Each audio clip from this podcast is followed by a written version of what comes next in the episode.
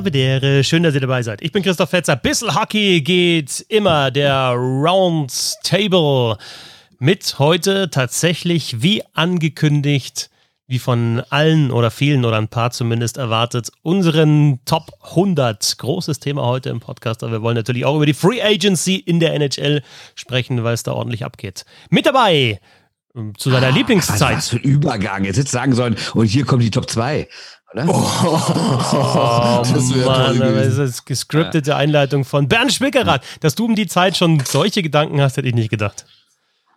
Also ich überhaupt Gedanken habe um die Uhrzeit, das hätte ich auch nicht gedacht. Guten Tag.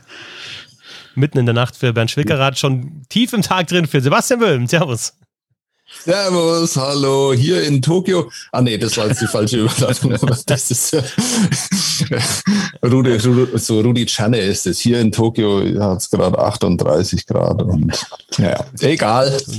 Los geht's. Hohe Luftfeuchtigkeit. Äh, die Top 100. Ähm, Sebastian, natürlich von dir angeregt ne? Ähm, und auch jetzt dann nochmal organisiert und dann auch zusammengefügt, unsere Listen. Große Arbeit, aber ähm, wir schaffen das. Ja, was, was, was? Willst du sofort draufspringen? Weil es äh, erzählst du so, als wäre das die Aufforderung an so manchen Hörer, jetzt einfach sofort abzuschalten, weil äh, Dinge, die ich zusammenführe, die dann auch noch mit Zahlen zu tun haben, ui, ui, ui, ui, da muss man dann wirklich aufpassen, dass der Eckmeier Peppi plötzlich doch unter den ersten 100 ist, äh, womit dann vielleicht keiner gerechnet hat. Aber äh, du hast ja Excel zur Hilfe gehabt, also das ist ja zumindest mal eine kleine Unterstützung, oder? Ja, ich äh, will da nicht näher drauf eingehen. Es gibt eine Liste, ich habe sie erstellt, äh, dank eurer Hilfe. Wir hatten also drei Listen, haben aus diesen drei Listen eine gemacht und das ist jetzt natürlich für alle Zeiten die ultimative Liste. Wer da nicht drin steht, kommt nie wieder rein. So ist es. Ja, genau. So ist es.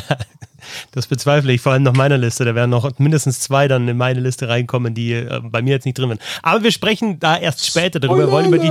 Was? Ja, genau. Äh, wir, wir wollen erst über die Aktualität sprechen, über die Free Agency. Aber ich gebe euch, lieben Hörerinnen und Hörern, mal drei Punkte aus unserer Top 100. Also wir haben die wir haben unsere 100 besten Eishockeyspieler, also die deutschen, die besten deutschen Eishockeyspieler der Geschichte gerankt.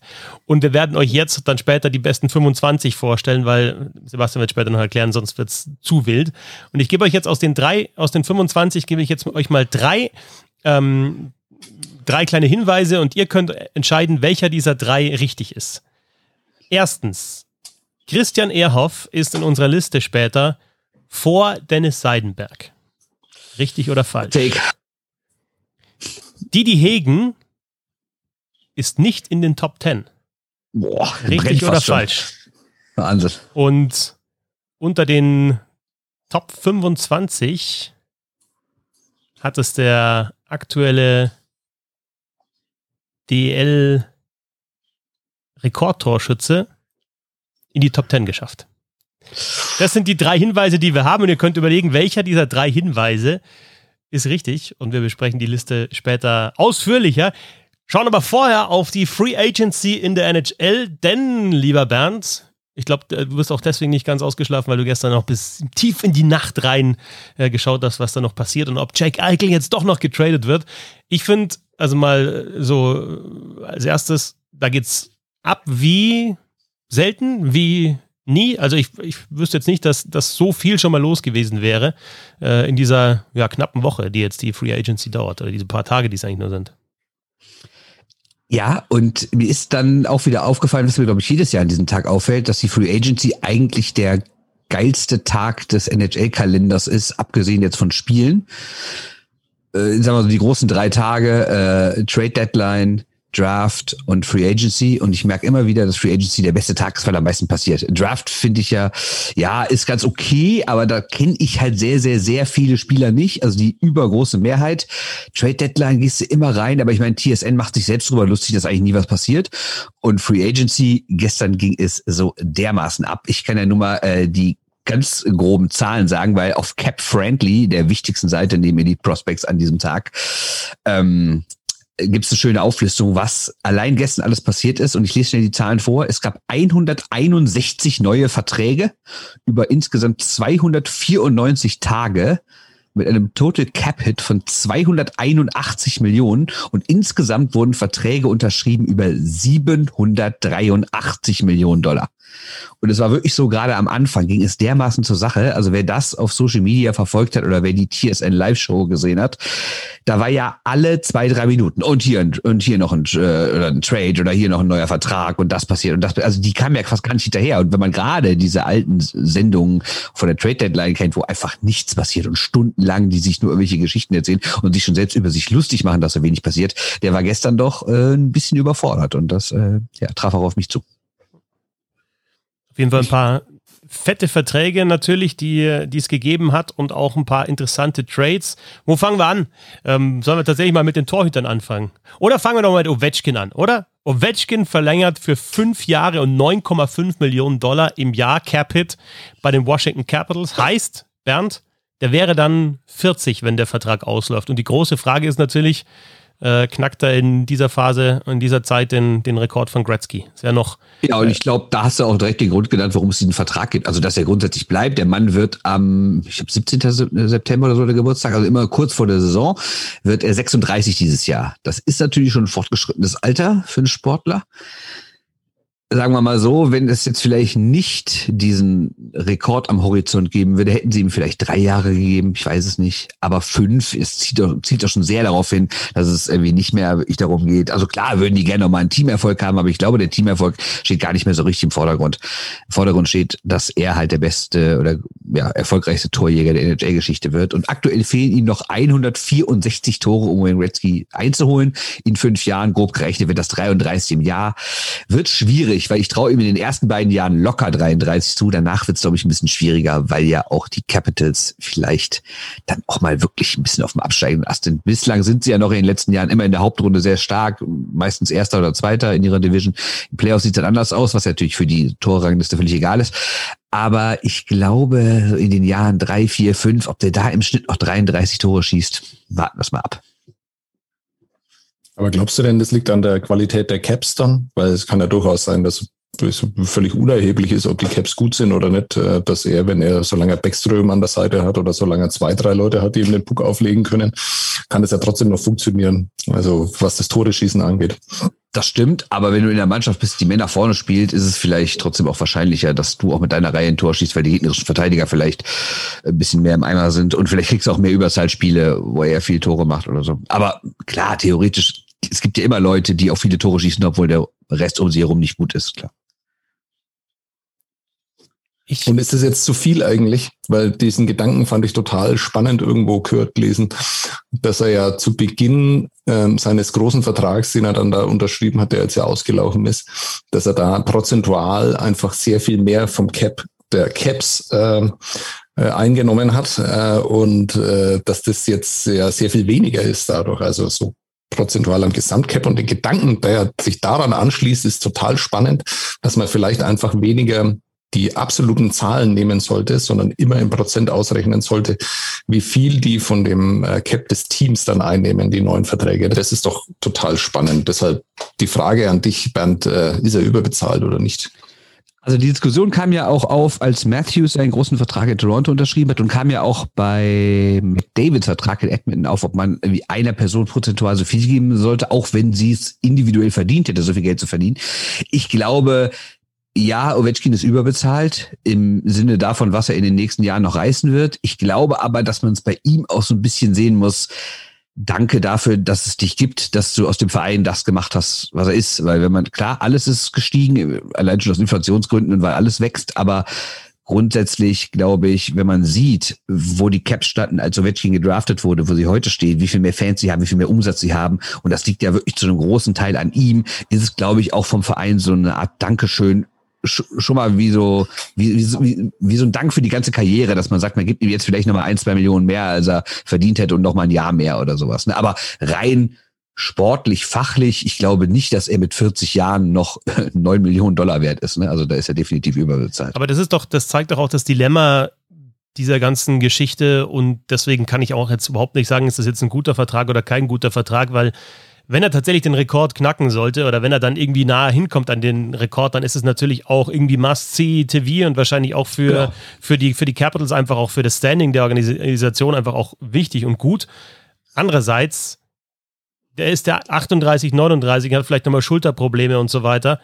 Und, und es haut einfach nicht mehr hin, dann ist es halt für das Team einfach Gift. Erstens, so viel Geld ihm zahlen zu müssen und zweitens, ihn dann aber auch, ich könnte mir dann vorstellen, dass dann irgendwie bei, in, Überzahl nach 1,30 immer noch da steht, total schlapp und sagt, jetzt komm, gib mir noch einen Schuss, komm, einen habe ich noch in mir. Mhm. So wie ein bisschen so wie in der Hobbymannschaft, der sagt, jetzt geh erst, du 50-Jähriger, geh jetzt vom Eis, du kannst nicht mehr, gib mir schnell zwei Minuten, dann kannst du wieder drauf. Ja, also so, das, das könnte dann auch halt einfach eine wirklich eine ganz ungute Situation werden, sowohl sportlich als auch dann eben vom, ja, vom Teamgefüge her. Und insofern finde ich es aber dann auch gleichzeitig wieder super spannend und eigentlich auch ganz geil, dass sie ihn im Vertrag gegeben haben. Also aus Unterhaltungsgründen auf jeden Fall äh, sehr weit oben.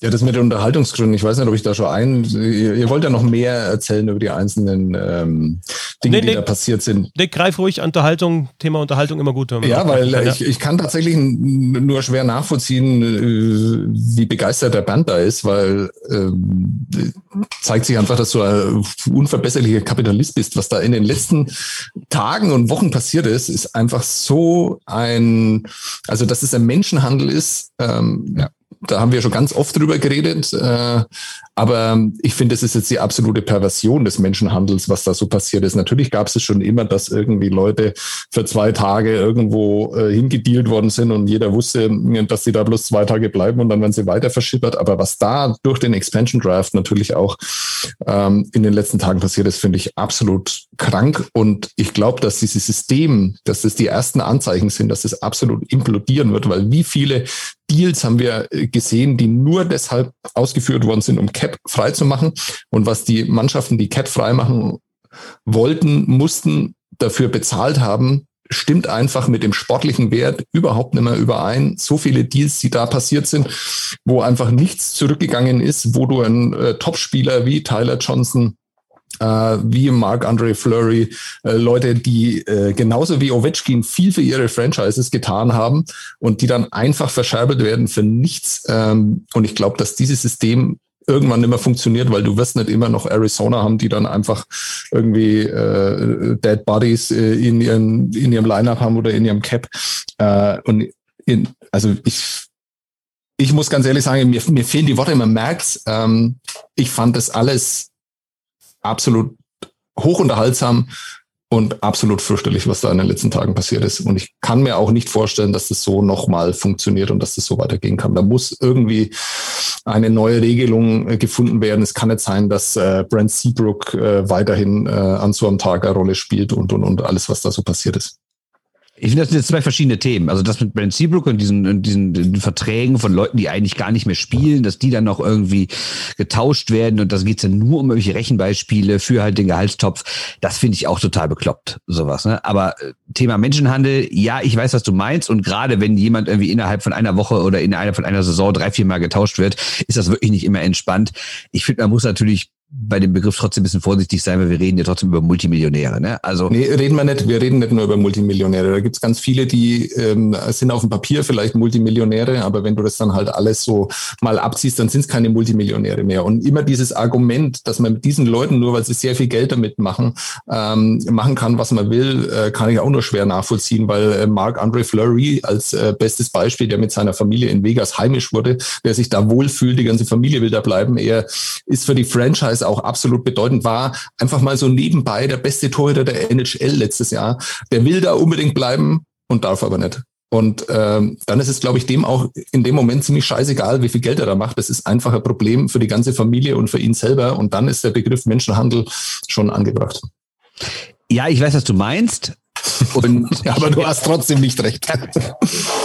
Ja, du hast teils recht, weil ich habe ja auch mit, ähm, mit Christian Ehrhoff mal länger über dieses Thema gesprochen, der dann ja auch so hin und her gewandert ist und irgendwann auch gesagt hat, ey Familie, du bleibst jetzt einfach da und ich gehe alleine, weil das bringt einfach nichts, meine Kinder alle halbe Jahr irgendwie aus der Schule zu nehmen und dann wieder ein neues Haus zu suchen und wieder ein neues Freundeskreis aufzubauen und alles. Und ja, ich glaube, das ist irgendwann wirklich nicht lustig also auch man, man macht's ja selber irgendwie, wenn man ein Computerspiel spielt, dann tauscht man ja auch Munterspieler hin und her. Und da sind das ja wirklich nur Zahlen und Namen. Und du hast völlig recht, nee, da steckt ein Mensch hinter, da steckt eine Familie hinter, da stecken viel, da stecken auch wirklich andere Sachen hinter. Ich habe nur ein Problem mit dem Wort Menschenhandel, weil bei Menschenhandel denke ich Leute, die irgendwie, äh, weiß ich nicht, als Sklaven arbeiten und äh, irgendwie nicht wissen, ob sie morgen noch leben. Und dann ist natürlich der Unterschied zu einem Eishockeyspieler dann schon ein bisschen was. Ich, ich habe auch mit Dennis Seidenberg mal darüber gesprochen und der hat ganz klar gesagt, ja, das ist manchmal unmenschlich und du erfährst dann teilweise aus den Medien oder heutzutage erfährt man das dann irgendwie über Twitter, dass mal getauscht wurde. Aber er sagt halt auch, ähm, naja, du, wenn du dich darauf einlässt, generell in dieser Liga zu spielen, dann weißt du halt, was da gespielt wird und der Gegenwert davon ist halt ein völlig finanziell sorgenfreies Leben. Und wenn du da keinen Bock drauf hast, dann spiel halt in Europa. Dann kannst du immer noch ganz gut leben, aber bist halt irgendwie stabiler, hast halt einen Fünfjahresvertrag, der ist dann auch ein Fünfjahresvertrag. Ne? Wir reden jetzt da über Phänomen, das natürlich im amerikanischen Sport ja schon seit Jahrzehnten so ist. Was mir halt nur einfach auffällt, ist, dass äh, der sportliche Wert einfach immer weniger Rolle spielt, sondern dass es ja einfach das nur noch um das, um das Geld selber geht. Nur eine Zahl, du, genau. Genau, also, weil du hast ja auch mit Marco Sturm ein sehr beeindruckendes Interview geführt, das ja auch in deinem Buch nachzulesen ist, wo er dann Marco Sturm auch sagt, dass er, dass er, ähm, äh, dass er da heulen dann einfach zu Hause gesessen ist, also da hat, äh, äh, die Küste ja auch wechseln müssen, also von, von Boston, nee, von äh, San Jose nach Boston. Ähm, das fand ich sehr eindrucksvoll, aber das war ja schon immer so. Und der ist ja trotzdem dann als vollwertiger Spieler dahin gegangen. Jetzt ist es ja so, dass du einfach ganz oft der Spieler selber, die Fans einfach niemand mehr nachvollziehen kann, warum einfach manche Deals äh, gemacht worden sind, weil es so wahnsinnig kompliziert ist, was dahinter steht. Wir in dieser WhatsApp-Gruppe, die wir drei führen, diskutieren das ja seit Tagen und versuchen dir das irgendwie zu erklären, weil du es ja nicht kapierst, äh, lieber Bernd, was, was da die Hintergründe von manchen Deals sind. Und ich finde, ähm, da kann man sagen, ja, das ist unterhaltsam, da passiert viel. Ähm, ich glaube aber trotzdem, dass an diesem System grundsätzlich was geändert werden muss. Und jetzt bitte fragt mich keiner, was man daran ändern kann, weil das äh, würde mich dann überfordern. Aber ich finde, wenn, wenn wir Flurry ansprechen, dann ist das schon ein sehr, sehr guter Punkt, weil da ist es, da, da ist es natürlich dann schon irgendwie pervers. Ne? Der ist in einem Alter eben schon Familie, Kinder, der äh, irgendwie war das Gesicht dieser Franchise, als sie ihn geholt haben im, im Expansion Draft. Der äh, hat super Leistungen gebracht, hat fast einen Stanley Cup mit denen gewonnen, ist der beste Torwart der vergangenen Saison mit der Wesner Trophy ausgezeichnet. Und wenn nicht mal so einer, klar, es gibt dann auch nochmal die, die No Movement Clauses und No Trade Clauses, weiß ich, aber wenn nicht mal der davor gefeit ist, dass es einfach heißt, okay, du bist halt jetzt einfach in Chicago und das ist auch nicht so nah an, an Vegas, dann ist es, finde ich, schon auch einfach krass. Und dann, und dann kommt da aber auch wieder, es ist so viel, was mich auch aufgeregt hat jetzt die letzten Tage. Dann kommt er dazu, der wird halt gegen Hackereinen äh, getradet, der nicht mal nach Vegas geht, sondern immer noch in, in, in, im AHL-Team der Chicago Blackhawks spielt. Also, das ist gar kein Trade in dem Sinn. Genauso wie Seabrook, der gar nicht mehr spielt, dessen Vertrag wird dann wieder, wieder getradet, damit halt eben zum Beispiel die Tampa Bay Lightning ähm, Johnson loswerden können, weil sie ihn über, über einen Waiver Wire in der letzten Saison nicht loswerden konnten, weil sie noch loswerden müssen, weil sie einfach kein Geld mehr haben. Und weil bei den Tampa Bay Lightning ist, ist das, was du ja jetzt zu sehen hast, äh, gesehen hast, äh, gesagt hast, Sebastian, am besten zu sehen, dass einfach Mannschaften von, von diesem Cap Space einfach ein, wie, eingeholt werden, fast gefressen werden. Also wenn du Tampa anschaust, die haben die haben die komplette dritte Reihe jetzt verloren ähm, in den letzten Tagen mit, ähm, mit Gord, der im Expansion Draft weg ist, und, und Coleman und Goodrow ja auch nicht mehr mit dabei. Die haben zwar die, die haben zwar immer noch eine Top-Mannschaft natürlich mit Vasilevski, die Top 6 sind die gleichen Verteidiger, die guten alle geblieben, aber du merkst so, ja, die Verträge laufen ja nach außen, dann wollen die natürlich wieder mehr Kohle und dann kommt so dieses Cap, Cap Space und, und du, du kannst da fast nicht davonlaufen. Du musst dann irgendwann mal einen großen Vertrag wieder wegtraden und dann, eigentlich ist es ja auch wieder eine Chance dann für die anderen GMs dann zuzuschlagen und zu sagen, okay, wenn ihr jetzt, ne, Thema Cap Space, schießt zwar keine Tore, aber ist halt dann doch wichtig, wenn ihr jetzt da Probleme kriegt, dann, dann rufen wir mal an und sagen, okay, ja, ich hätte hier noch, ich hätte hier noch äh, vier Runden Pick für Steven Stamkos oder was weiß ich. Natürlich jetzt völlig übertrieben, aber es ist einfach, das wird's, da bin ich mir auch ziemlich sicher, noch viel, viel wilder werden in den nächsten Jahren. Ich fand es dieses Jahr schon wild mit irgendwelchen äh, Spielern, die ihre Karriere schon beendet haben oder irgendwelchen Prospects, die eigentlich nie für das andere Team spielen werden. Also das Thema, also die, allein das Wort Trade ist ja dafür dann auch nicht mehr richtig einfach. Ja, und das ist ja einfach auch bezeichnend, dass ähm, über Jahre haben diese ganzen Franchises viel Geld darin investiert, dass sie Scouting-Systeme aufbauen, ähm, es ist ja fantastisch, wie professionell das läuft, dieses Scouting, was ja einfach essentiell wichtig ist äh, für Trades, dass man dann genau weiß, welchen Spieler, welcher Spieler passt zu uns, äh, wo sehen wir vielleicht Potenzial, das andere nicht sehen und sowas. Mittlerweile ist es ja so, dass du Leute hast, die sich nur um dieses Cap-Management dann kümmern. Also die nur halt überall versuchen rauszuholen, was rauszuholen ist und die dann halt sich auch solche Deals und Trades dann ausdenken, die aber mit dem Sport selber überhaupt nichts mehr zu tun haben. Und ich glaube, das ist eine sehr, sehr ungute Entwicklung. Ja, aber die Frage ist ja die Alternative. Das europäische Sportsystem, wo du sagst, Verträge können aufgelöst. Ich meine, klar, es gibt auch Buyouts, aber grundsätzlich gilt ja in der NHL, wenn ich mit New Jersey einen Vertrag unterschreibe und werde nach Edmonton äh, getradet, dann habe ich immer noch den gleichen Vertrag. In Europa ist es ja so, wenn ich von Bayern nach Dortmund wechsle, dann wird der Vertrag aufgelöst, dann gibt es eine Ablösesumme und dann kriege ich einen neuen Vertrag.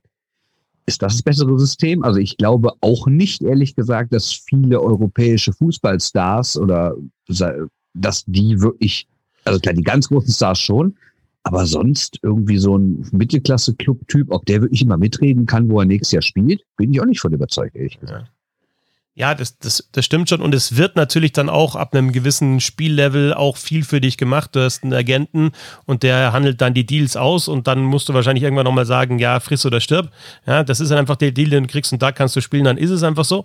Ähm, das, das sehe ich schon auch so. Ich, ich würde jetzt auch nicht das komplette System umschmeißen, aber ich finde, da müssen einfach so, so also jetzt gerade Seabrook ist einfach ein Thema. also, da ist ja eigentlich alles mit drin oder vieles mit drin. Das ist ein Spieler, der einfach einen zu langen Vertrag bekommen hat. Ja, der ist auch schon, der, wie, wie viel Schlechtes über, über den schon gelesen hat. Der war zu der guten Zeit der Blackhawks, der war natürlich nicht der Nummer 1 Verteidiger, das war Duncan Keith, aber der war in diesen fünf, sechs Jahren, als die eine Dynastie war, war der ein enorm wichtiger Teil dieser Mannschaft, sowohl spielerisch als auch eben als, als Typ. Aber die haben den eben einen zu langen Vertrag gegeben. Dann wird der, hast du in den letzten Jahren einfach, ja, sagt ihr, Steve Brook, was, was ist denn das für eine Pfeife für das Geld? Ja? Natürlich spielt er jetzt nicht mehr das, was er spielen muss für das Geld, aber das ist einfach auch in dem System mit drin. Dann beendet der die Karriere und dann darfst du den tatsächlich noch traden, um anderen wiederum zu helfen, die auch wieder den Fehler gemacht haben, dass sie dem Spieler einen zu langen Vertrag gegeben haben, weil sie eben vor ein paar Jahren Erfolg haben wollte. Die schauen, ist aber auch andererseits wieder total verständlich, dass ein GM halt auf die nächsten zwei, drei Jahre schaut und dann sagt, was dann in vier Jahren passiert, da bin ich vielleicht gar nicht mehr da oder mein Gott, ja, also wenn jetzt irgendwie ein,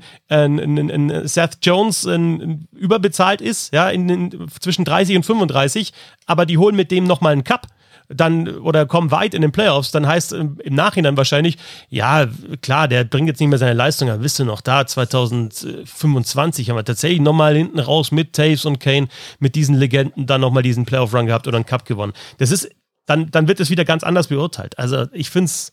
Ja, aber unglaublich das ist das System, weil die Verträge halt so lang sind. Ja, das ja? ist sowieso, das sage ich schon seit langem. Erstens, aber das wollen natürlich auch wieder die Spieler wollen das ja. Das ist ja, das Eben. kommt ja von den Spielern. Das kam ja im CBA. Also wenn ich, wenn ich 28 bin und mir bietet jemand einen Achtjahresvertrag an und klar weiß ich dann wahrscheinlich, dass ich das in den letzten zwei, drei Jahren nicht mehr wert bin, die Kohle, also dass ich die nicht mehr quasi reinhole mit meinen spielerischen Leistungen. Aber das kann mir egal sein, dann, dann sollen sie mich halt beschimpfen und alle sagen, äh, das ist irgendwie ein dummer Vertrag, der muss irgendwie weggegeben werden. Oder hättest du lieber gesagt, nee, ich unterschreibe lieber einen Vierjahresvertrag und dann gucke ich, wenn ich 32 bin, nochmal neu und unterschreibe dann irgendwie für eine Million und niemand lästert öffentlich über mich, dass ich mein Geld nicht wert sei. Ne? Also dann lasse ich mich doch gern anlästern und krieg aber noch die dicke Kohle, oder? Ja, absolut. Wobei ich es eigentlich ehrlich gesagt, da musst du natürlich schon auch ähm, mutig sein und auch was von dir halten. Schon ziemlich geil finde, dass es auch ein paar Spieler gibt, die sagen, okay, jetzt gib mir vier, fünf Jahre für vielleicht nicht dann, vielleicht sogar ein bisschen mehr Kohle ja, pro Jahr und dann kriege ich vielleicht nochmal einen Vertrag und, und wette sozusagen auf mich. Oder wechsle vielleicht, sehe ich nochmal was anderes oder ich schreibe, unterschreibe dann nochmal bei dem Club und vielleicht für ein bisschen weniger, weil da geht es ja jetzt wirklich um Spieler und da da geht es da geht's darum, sind das jetzt acht oder zehn oder sechs Millionen. Und da äh, würde ich jetzt auch als Spieler sagen, ja, komm, also das ist eh schon ein Haufen Kohle. Also, weil das so zum Beispiel der Leine jetzt wieder ein Jahr, ja, so sieben, acht Millionen ähm, ähm, und dann vielleicht dann wieder der nächste Vertrag. Ist ja auch, es kommt so viel, da kommt so viel dazu, ist ja auch die Frage, bist du noch unabhängig? Ja, kannst du einfach nochmal von, von, von Osten nach Westen einfach gehen in die USA und dann wohnst du halt in einem anderen Haus, das für dich hergerichtet ist und, und springst in einen anderen Pool und hast vielleicht eine andere Freundin oder die gleiche noch, die mitgeht? Oder hast du das, was eben, was du vorher zu Erhoff gesagt hast, hast einfach Kinder und hast einfach noch ganz andere Dinge, an die du denken musst musst. Also du kannst es einfach nicht so grundsätzlich sagen, so ist es richtig, sondern es ist für jeden Spieler einfach anders. Ein Vorschlag, Entschuldigung, ein Vorschlag, vielleicht wäre es eine Idee, dass man sagt, man kann innerhalb einer gewissen Spanne nicht mehr als so und so oft getradet werden, weil es gibt ja auch so Beispiele von Spielern, die irgendwie dreimal pro Saison getradet wurden oder die dann dreimal in drei Jahren. Vielleicht müsste man da irgendwie ansetzen und sagen, wer irgendwie schon zweimal getradet wurde in den letzten drei Jahren, der hat jetzt erstmal eine automatische No-Move oder sowas. Genau, und dann äh, wird man auch dieses System versuchen zu hintergehen. Da wird es dann Klar. auch wieder irgendeine Möglichkeit geben. Jetzt ein Buyout, ne? Klar. Genau, richtig. Also ich weiß es nicht. Aber ich wollte eine tolle Überleitung, äh, die Chance zu einer Überleitung nutzen. Auf was wettet denn äh, Philipp Grubauer? Das ist echt eine gute Frage, ehrlich hm. gesagt. Äh, er hat ja gestern, also kurz, äh, wer es nicht mitbekommen hat, er hat unterschrieben in Seattle für grob gesagt sechs mal sechs, also über sechs Jahre wird er jedes Jahr sechs Millionen Dollar verdienen. Wobei das ja auch nicht so stimmt, aber da können wir uns alles können wir ein anderes Mal erzählen. Ähm, ja, und man darf ja nicht vergessen, dass er eigentlich beim mindestens, sagen wir mal, Mitfavoriten nächstes Jahr gespielt hätte, nämlich in Colorado. Und dort soll das Angebot, wie man so hört, ja fünf mal fünf gewesen sein. Und er geht jetzt für eine Million mehr im Jahr, geht er zu einer Mannschaft, die auf jeden Fall ein spannendes Projekt sein wird, die aufstrebend sein wird, die aber zumindest in den ersten zwei, drei Jahren sicherlich nicht die Qualität haben wird, die Colorado hat. Und ich frage mich halt, ist es wirklich die Kohle gewesen oder glaubt er nicht an Colorado? Ja gut, aber das wäre ja dann kein Grund, nach Seattle zu gehen, dann muss er woanders hingehen. Also wenn, wenn du sportlich nicht an, an Colorado glaubst, äh, dann kann ja die Konsequenz nicht draus sein, nach Seattle zu gehen. Das, das ähm, Wäre so ein Vegas-Ding im Kopf oder so? Ich weiß es nicht. Erschließt sich mir nicht. Aber ähm, mich würde interessieren, so was jetzt in den letzten Tagen passiert ist. Und jetzt hat man dieses Endergebnis, weil Colorado hat ja dann doch auch sich gedacht, ah Mist, Landeskog verlängert, äh, äh echt viele Talente. Aber wer spielt eigentlich nochmal im Tor dann nächstes Jahr bei uns? Und dann haben sie halt Darcy Kemper, den man noch äh, sehr gut von der Eishockey-Weltmeisterschaft dann auch kennt, äh, für Leute, die sich mit der NHL nicht so sehr beschäftigen. Den haben sie dann verpflichtet und jetzt, äh, du hast es wahrscheinlich irgendwo auf einen Mausklick parat. Was war da der Gegenwert? Der First Rounder? First Rounder, ja. Und irgendwie noch so conditional, ne? Je nachdem, wie viele Playoff-Spiele er, glaube nee, ich, macht, dann wäre noch was Third First Round Pick und Connor Timmons, das war das, was eben. Ah ja, Connor Timmons ist ja jetzt auch kein ganz schlechtes Prospect noch dazu. Also äh, beide Parteien, wenn die jetzt sagen, okay, der hat seine Millionen mehr und die sagen, okay, wir haben jetzt einen schlechteren Torwart, ähm, also nachweislich schlechteren Torwart, wie das nächstes Jahr sein wird, weiß ja keiner, ähm, der älter ist, ähm, der äh, schlechtere Zahlen aufgelegt hat und für den haben wir aber noch mehr bezahlen müssen. Ob dann beide Parteien dann gesagt hätten, okay, scheiße, irgendwo hat es einen Punkt gegeben, äh, an den würden wir uns jetzt beide nochmal zurückwünschen. Ich kann mir gut vorstellen, dass das in dem Fall der Fall ist. Also Gruber hat ja gestern ein Interview gegeben bei TSN, bei dieser übrigens sensationellen Sendung, die ein eigenes Goalie-Panel hatte, habe ich euch ja schon geschrieben. Ne? Also wenn da irgendein Torwart getradet wurde, dann haben die in eine Ecke des Studios äh, geschaltet, wo dann drei Patrick Ehrlich, ne? Genau, wo dann drei Torwart-Experten saßen und äh, das nur diskutiert haben. Weil es ging ja immer ums Goalie-Karussell, weil er gestern, ne, bla bla bla, egal. Auf jeden Fall hat ähm, Gruber ein Interview gegeben und er hat ernsthaft gesagt, weil die Frage war, wie lange hast du denn noch mit Colorado verhandelt? Also ab wann war für dich klar, nee, ich werde Colorado verlassen und nach Seattle gehen? Und er hat gesagt, in den letzten zehn Minuten vor Vertragsabschluss hat er auch noch mit Colorado gesprochen. Das heißt, das war wirklich eine Minutenentscheidung. Er hätte theoretisch noch da bleiben können, hat sich im Endeffekt aber da entschieden. Und dann gab es nachher noch, ähm, die habe ich aber nicht gesehen, sondern nur gelesen, eine Pressekonferenz, glaube ich, mit Sakic. Und der hat auch gesagt, äh, wir waren ganz äh, knapp dran. Ne? Also wir hätten es fast gemacht, aber wir haben einfach, wie, wie, wie gesagt, wir sind, sind nicht auf einen Nenner gekommen. Also ich weiß nicht, ob es um Geld ging, ob es um Jahre ging oder um was es da gegangen sein kann. Also ich finde es sehr kurios. Und äh, klar, dass man mit mehreren Teams verhandelt, ist normal, aber dass man zehn Minuten, bevor man bei dem Vertrag unterschreibt, noch mit dem anderen verhandelt, finde ich schon heiß. Wobei, wer weiß, ob das wirklich stimmt mit den exakten zehn Minuten, kann ja auch so ein Gefühl gewesen sein. Im Endeffekt waren es zwei Stunden, aber mhm. trotzdem krass. Ihr hattet ja, also vor ein paar Wochen haben wir schon mal über das Thema gesprochen, wo spielt jemand und, es, und, und ich habe dann von euch gelernt, es geht immer nur ums Geld. Ja, das ist das einzige Entscheidende. Ähm, ich könnten wir bei Grubauer, wir werden wahrscheinlich. In der NHL ist das nicht so. Ja, genau, ja, stimmt, in der, ja, in der NHL nicht. Ähm, ich glaube, wir werden dann wahrscheinlich nie komplett erfahren, um was es dann am Ende genau geht, weil gewisse Statements oder auch Antworten auf Interviewfragen dann da wahrscheinlich auch nicht komplett Licht ins Dunkel bringen. Also erstmal, Philipp Kuba hat schon Stanley Cup gewonnen. Natürlich nicht als Starting Goalie, aber er ist äh, Stanley Cup Champion. Klar wäre das noch geiler, irgendwie in Colorado, vor allem mit dieser Mannschaft, die dann jetzt auch wirklich schon jahrelang das eben nicht geschafft hat, dann als Starting Goalie den Stanley Cup zu gewinnen. Und dann ist es aber doch tatsächlich einfach auch so, das ist dann mehr Geld in Seattle für längere Zeit und vielleicht hat er auch Bock auf diese, ja, auf diese neue Franchise, die, glaube ich, echt ganz, ganz spannend wird. Und da eben, ja, sowas ähnliches wie Flurry dann in Vegas, eben vielleicht dann im Tor das, ein, ein, eines der Gesichter der Franchise zu werden. Und dann ist es auch keine schlechte Stadt, Seattle. Ja, das Vancouver gleich in der Nähe. Ich weiß nicht, ob ihr da schon mal wart. Also Gruber ja. ist ja, Gruber ist ja ungefähr 30 Kilometer entfernt von mir aufgewachsen. Da sieht es aus wie hier bei uns, bloß viel größer und nochmal schon mal nochmal eindrucksvoller da im Westen. Und es äh, regnet die ganze Zeit. Im Westen, ah, komm, Westen Kanada ist sensationell. Wenn du mal von Vancouver dann in Richtung Jasper Nationalpark. Ja, aber er ist in Seattle und da regnet es die ganze ja, Zeit. Ja, aber Seattle und Vancouver, das ist, da, da, da bist du relativ flott und äh, also das kann doch auch alles immer, du bist am Meer in Seattle, du bist in Colorado nicht am Meer. Was weiß ich, das sind doch noch, also das sind x Faktoren, die da eine Rolle spielen. Und da kann mir noch keiner sagen, dass es da um 500.000 und vielleicht äh, dann, dann doch mal einen Signing-Bonus mehr dann in den letzten Minuten nur geht. Und, das hat er auch gesagt. Also er ist ja angesprochen worden, genau auf dieses Thema, äh, ob's, wie wichtig denn das Geld so war. Und er hat gesagt, klar, spielt Geld eine Rolle, aber es würde auch um andere Sachen gehen und hat dann auch ganz explizit die Lebensqualität in Seattle hervorgehoben. Also er hat die ersten gesagt, dass es ne, große, äh, tolle neue Organisation, was da alles so entsteht, nur Gutes gehört, aber auch, dass die Lebensqualität in Seattle halt extrem hoch sei. Ne? Ich glaube, dass er einfach Pearl Jam-Fan ist. Ja, kann auch sein. Ja. Übrigens, ähm, also das hat, das hat ja, also ich habe äh, ein bisschen die Instagram-Kommentare mir angeschaut, äh, mache ich normalerweise nicht, aber er hat ja was gepostet und dann am Anfang ist es, da sind viele dabei, die sagen, ja, ähm, super Typ und toll, dass du da warst. Und dann geht es natürlich irgendwann auch in Richtung Money Chaser oder Chasing Money instead of the Cup und was weiß ich. Und dann geht es dann ab und da muss natürlich auch beim Lesen der Kommentare irgendwann abbrechen. Also Grubauer jetzt in Seattle, Flurry möglicherweise wird er nie wieder spielen, aber getradet zu den Chicago Blackhawks und um diese Vesna Trophy nochmal rauszustreichen, das habe ich jetzt im The Athletic Podcast gehört ähm, von, von Jesse Granger, da dem, dem Vegas Speed Reporter. Seit 1982 wird er die Vesna Trophy nicht mehr für den Goalie äh, vergeben, der, der den geringsten Gegentorschnitt hat. Das ist ja die Jennings Trophy jetzt dann wirklich für den besten Torwart der Liga. Und seitdem ist genau ein Vesna Trophy Gewinner in der nächsten Saison getradet worden. Das war Dominik Haschik. 2001 hat er die Vesna gewonnen mit Buffalo und ist dann zu den äh, Detroit Red Wings gegangen. Und äh, eben in den letzten 40 Jahren Haschik und jetzt äh, Flurry. Also das passiert normalerweise einfach auch nicht.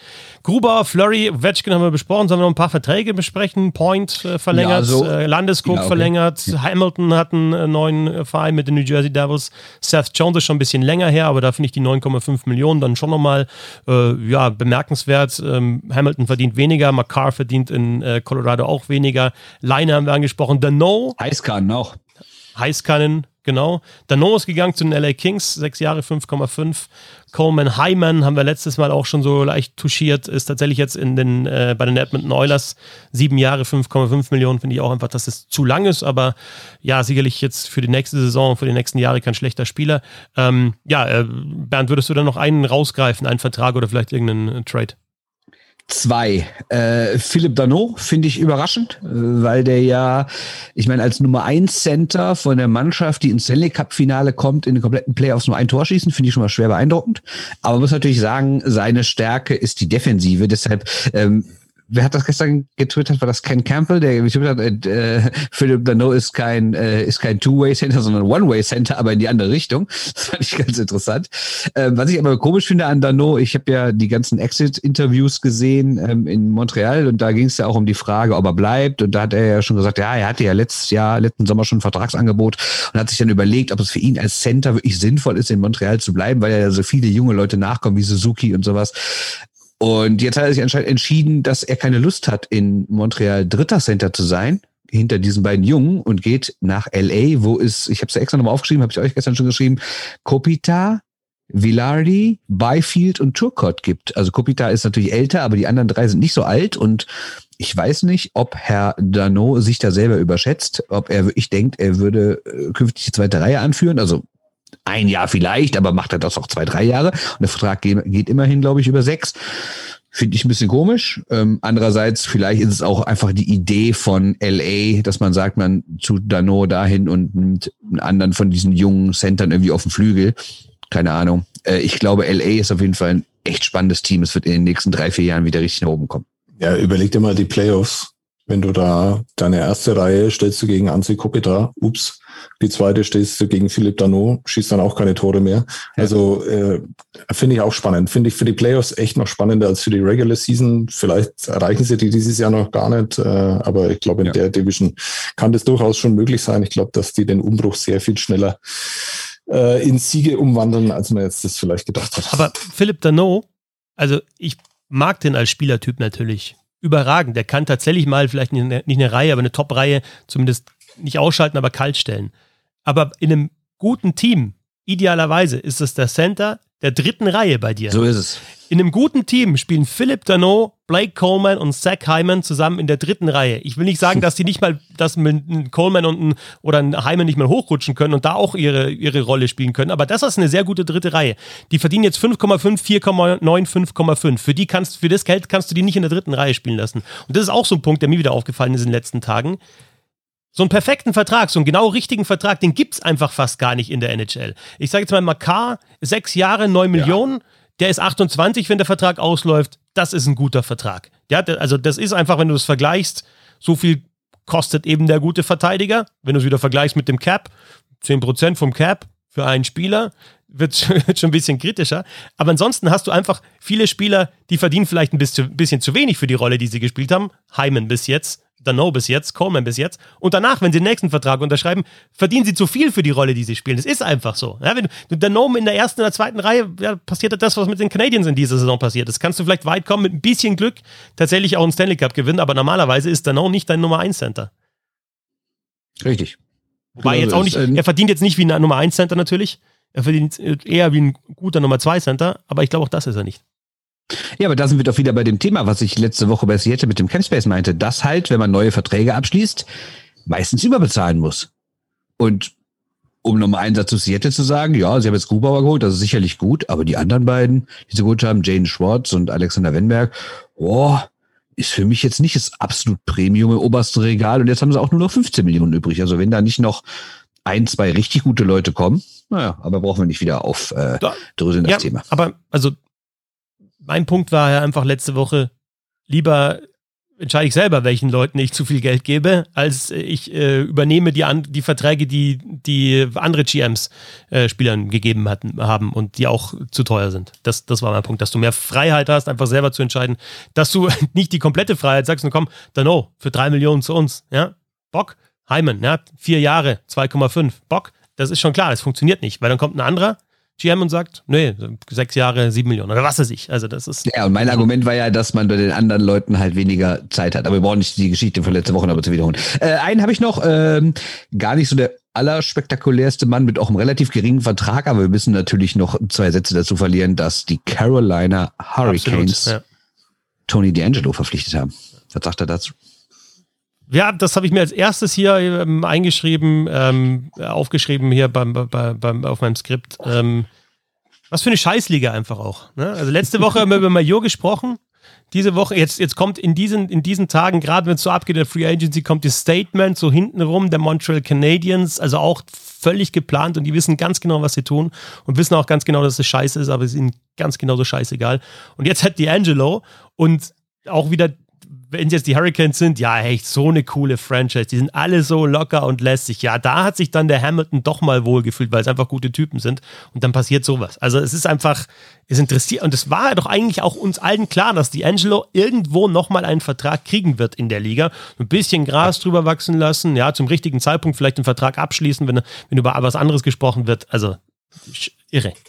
Ich verweise da nur auf den sensationellen Text von The Athletic, kann ich nur empfehlen. Da steht alles drin und da ist im Prinzip genau das, was du gerade gesagt hast, dass die Carolina Hurricanes, äh, so cool sie vielleicht auch die letzten Jahre gewirkt haben mögen, halt genauso ein Scheißverein sind wie alle anderen auch, ähm, der im Endeffekt dann halt äh, solche Entscheidungen halt einfach trifft, die nichts damit zu tun haben, was man was richtig wäre, sondern einfach nur gambeln, dass sich das auf dem Eis dann auswirkt. Ich glaube aber, dass es in dem Fall einfach auch eine richtige Scheißentscheidung war, weil da geht's ja nicht, also da geht's ja auch aus sportlicher Sicht geht's ja da nicht nur darum, dass das einer ist, der rassistisch auffallen ist, einer, der, äh, Spieler misshandelt, der mit Mitspielern scheiße umgeht. Also der hat ja eine Liste, die, die kann man ja überhaupt nicht mehr ignorieren. Und das wird natürlich auch einen sportlichen Erfolg gefährden. Und wenn der sogar bei den Rangers dann gegangen worden ist, in einem Umfeld, wo er sich hätte gut äh, entwickeln können, äh, jung und sowas, da hätte man selber noch was machen können, da hätte man ihm Verantwortung geben können, daran hätte er dann auch wachsen können, darin ist er komplett gescheitert und jetzt versucht man das in Carolina nochmal. Ähm, ich glaube, dass das auch sportlich einfach keine gute Entscheidung war, das, äh, was man da in Carolina gemacht hat. Aber äh, generell, ich weiß, ähm, wir sind ein Podcast, der sich mit solchen Themen auch beschäftigt, aber ich bin's einfach leid. Ich habe auch keinen Bock mehr auf diese Radbundestrainer, die rassistisch auffallen und dann sagen, ja, im Eifer des Gefechts, ja, fuck, solche Sachen sagst du halt einfach nur, weil sie in deinem Sprachgebrauch immer sind, um mal einen Ausflug in andere Sportarten dann äh, zu tätigen. Und ich bin's einfach leid, was da für Arschlöcher überall sitzen. Und dass halt so jemand wie dieser Bundestrainer, und das sage ich jetzt nur deshalb, dass wir schimpfen immer aufs Eishockey, aber es ist doch überall genau das Gleiche. Warum schmeißt man den nicht sofort raus? Gib mir dem ein Ticket, pass auf, morgen äh, 7 Uhr stehst du am Flughafen und du wirst einfach überhaupt nichts mehr hier machen. Weil das wissen doch alle, dass das nicht das erste Mal war und dass das sich immer so äußert. Und warum müssen das immer die Sportler machen und nie die Funktionäre? Und das ist genau das gleiche Problem in der NHL auch. Und es kotzt mich an. Sehr schön, sehr gut zusammengefasst. Ich absolut genauso. Ein Zusatz noch ähm, aus auch diesem The Athletic Text, äh, den ich eben noch las. Äh, interessant ist ja immer, wenn dann irgendwie versucht wird, äh, da irgendeine Ausrede zu finden oder irgendwie zu sagen, ja, das war genau wie du gerade sagst, irgendwie Hitze des Gefechts oder da muss ich erwachsener werden oder da habe ich das gemacht und all diese Ausreden reichen nie es ist, es ist nie, also es hat mir noch nie jemand wirklich plausibel erklären können, ach, da habe ich was Rassistisches oder was Homophobes oder was Sexistisches oder was, äh, weiß ich nicht, beleidigend gegen Menschen mit Handicap oder was auch immer irgendeine Minderheit irgendwie beleidigt. Und ich habe nie eine Ausrede gehört, wo ich dachte, ja, okay, stimmt. Sondern immer kommt raus, nee, das ist einfach dein scheiß Gedankengut, was du in deinem Kopf hast. Ende. Ja, und, und, und Moster, das war kurz vor dem Podcast, ne? der wird, muss Olympia verlassen. Das ist jetzt die Konsequenz. Ja, ja und also, warum? Genau, warum? Ja weil halt der Shitstorm danach erst ja. kam, weil dann halt jeder gesagt hat, es kann so nicht sein, weil Sportler selber sagen, es kann so nicht sein. Aber die erste Entscheidung war doch eine ganz andere. Wir werden die Entscheidung nach den Olympischen Spielen treffen und bis dahin brauchen wir ihn. Warum brauchen wir ihn? Warum müssen da 17 Trainer rumlaufen? Es ist überall genau das Gleiche. In jedem Scheißverband ist es genau das Gleiche seit Jahren. Und das sage ich, weil ich auch selber aus so einem Verband komme, wo solche Dinge auch passiert sind über Jahre und gedeckt worden sind. Und ich bin's leid. So, wollen wir jetzt das Schöne machen, endlich. Ja, jetzt machen wir das Schöne. Jetzt machen wir das Schöne. Wie du von voll Rant auf einmal ein Lächeln auf dein Gesicht bekommst. Ja, wir könnten eigentlich noch, ich hätte mir eigentlich noch was so aufgeschrieben, wie gut Dallas eigentlich jetzt aussieht oder New Jersey, finde ich interessant. Philly, aber egal, wir machen jetzt was Schönes. Wie, wie gut Dallas aussieht? Weißt du, äh, diese Nein. ganzen Geschichten, die jetzt so nach und nach rauskommen, zum Beispiel, dass Ryan Suter vielleicht auch gar nicht so der geile äh, ja, vielleicht auch gar nicht so. so schlecht, dass man ihn auskaufen muss. Aber da können wir irgendwann mal besprechen. Genau, äh, dann nehmen wir uns, dann nehmen wir uns mal Zeit dafür. Ne? Ja. ja. Das, und dann kannst du dich nämlich nachher entschuldigen. So. Genau, jetzt nehmen wir uns äh, Zeit für eine Idee, die wir seit Wochen hinterfragen, ob es denn eine gute ist. Und ich sage euch jetzt, warum es eine gute Idee war, die besten 100 Spieler, die besten deutschen Eishockeyspieler zu bestimmen.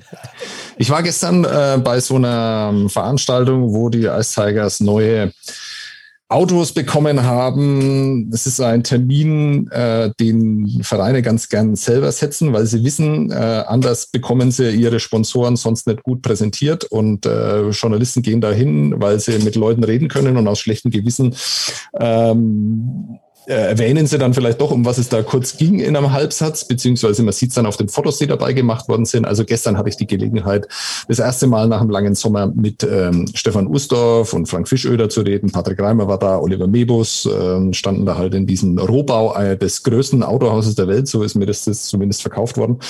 Und, ähm, und dann gab es einen Moment, rede mit Stefan Ustorf, sehr interessantes Gespräch, wie eigentlich immer mit ihm, sehr angenehm.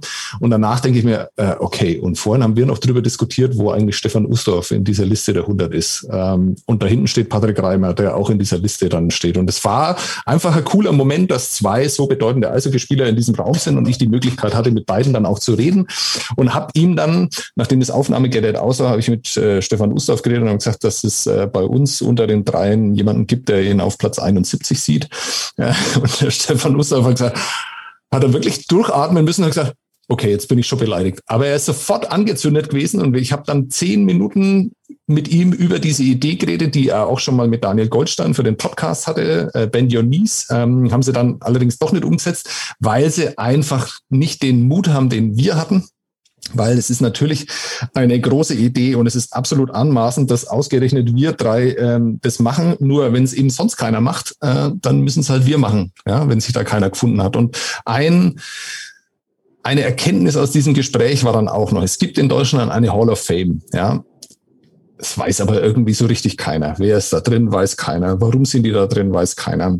Solche Dinge muss man im deutschen Eishockey einfach größer machen. Man muss ähm, da eine Gala draus machen. Vielleicht nicht jedes Jahr, aber halt alle zwei, alle drei, alle vier, fünf Jahre. Es muss irgendwo ein, ein, ein selbst einen virtuellen Raum geben, wo diese Hall of Fame einfach ansprechend präsentiert wird, wo, wo dieses äh, Vermächtnis und dieses Erbe einfach des deutschen Eishockeys besser präsentiert wird und dass auch Leuten bewusst wird, dass es nicht nur Leon Dreiseitel im deutschen Eishockey gibt, sondern dass es davor ganz, ganz viele tolle Menschen mit ganz, ganz vielen tollen Geschichten gab. Und das hat Stefan Ustorf sehr, sehr gut rübergebracht. Wir haben dann noch über einzelne Spieler geredet und wie großartig die waren und äh, dass sie eigentlich äh, überhaupt nicht ähm, so diese Würdigung erfahren haben. Und sowas wird man eben über eine Hall of Fame machen. Und das ist vielleicht so der Grundgedanke, den wir jetzt dann auch aufgreifen. Wenn es keiner macht, dann haben es wir drei eben gemacht und es ist eine Diskussionsgrundlage, die vielleicht über die Bissel Hockey Community nicht hinausgeht. Vielleicht geht es ja doch irgendwann und ähm, dann kann man einfach solche Dinge schöner diskutieren, angenehmer diskutieren und äh, wenn das alles nicht eintritt, was ich jetzt da prophezeit habe, äh, dann hat es uns zumindest, glaube ich, großen Spaß gemacht, ähm, so nebenbei immer mal wieder sich in die Geschichte reinzuwühlen und da Namen rauszufinden, die wir natürlich irgendwie kannten, aber dann erst erkannt haben, wie groß diese Spieler waren, die wir natürlich zum großen Teil auch selber gar nicht haben spielen sehen. Das sind alles Dinge, die ähm, auch auf Twitter ja in den Antworten ähm, von äh, einzelnen Usern und Hörern ja dann immer wieder angeprangert worden sind. Das Schönste ist einfach die von Klaus Dörr, der sagt, er freut sich wahnsinnig auf diese Liste und er wird natürlich überhaupt nicht damit einverstanden sein. Und ich glaube, ja, äh, das, ist ja gedacht. genau, genau das war tatsächlich unser Anspruch. Ähm, das war das Erste. Ja, erste Punkt, den man vorweg schicken muss. Also, es ist absolut anmaßend, aber es hat wahnsinnig viel Spaß gemacht und ich glaube, äh, euch macht es vielleicht auch Spaß, sich damit zu beschäftigen. Und äh, das, der zweite Punkt, ganz, ganz wichtig. Julia Zorn wird in dieser Liste nicht auftauchen und auch sonst keine Frau. Ähm, warum?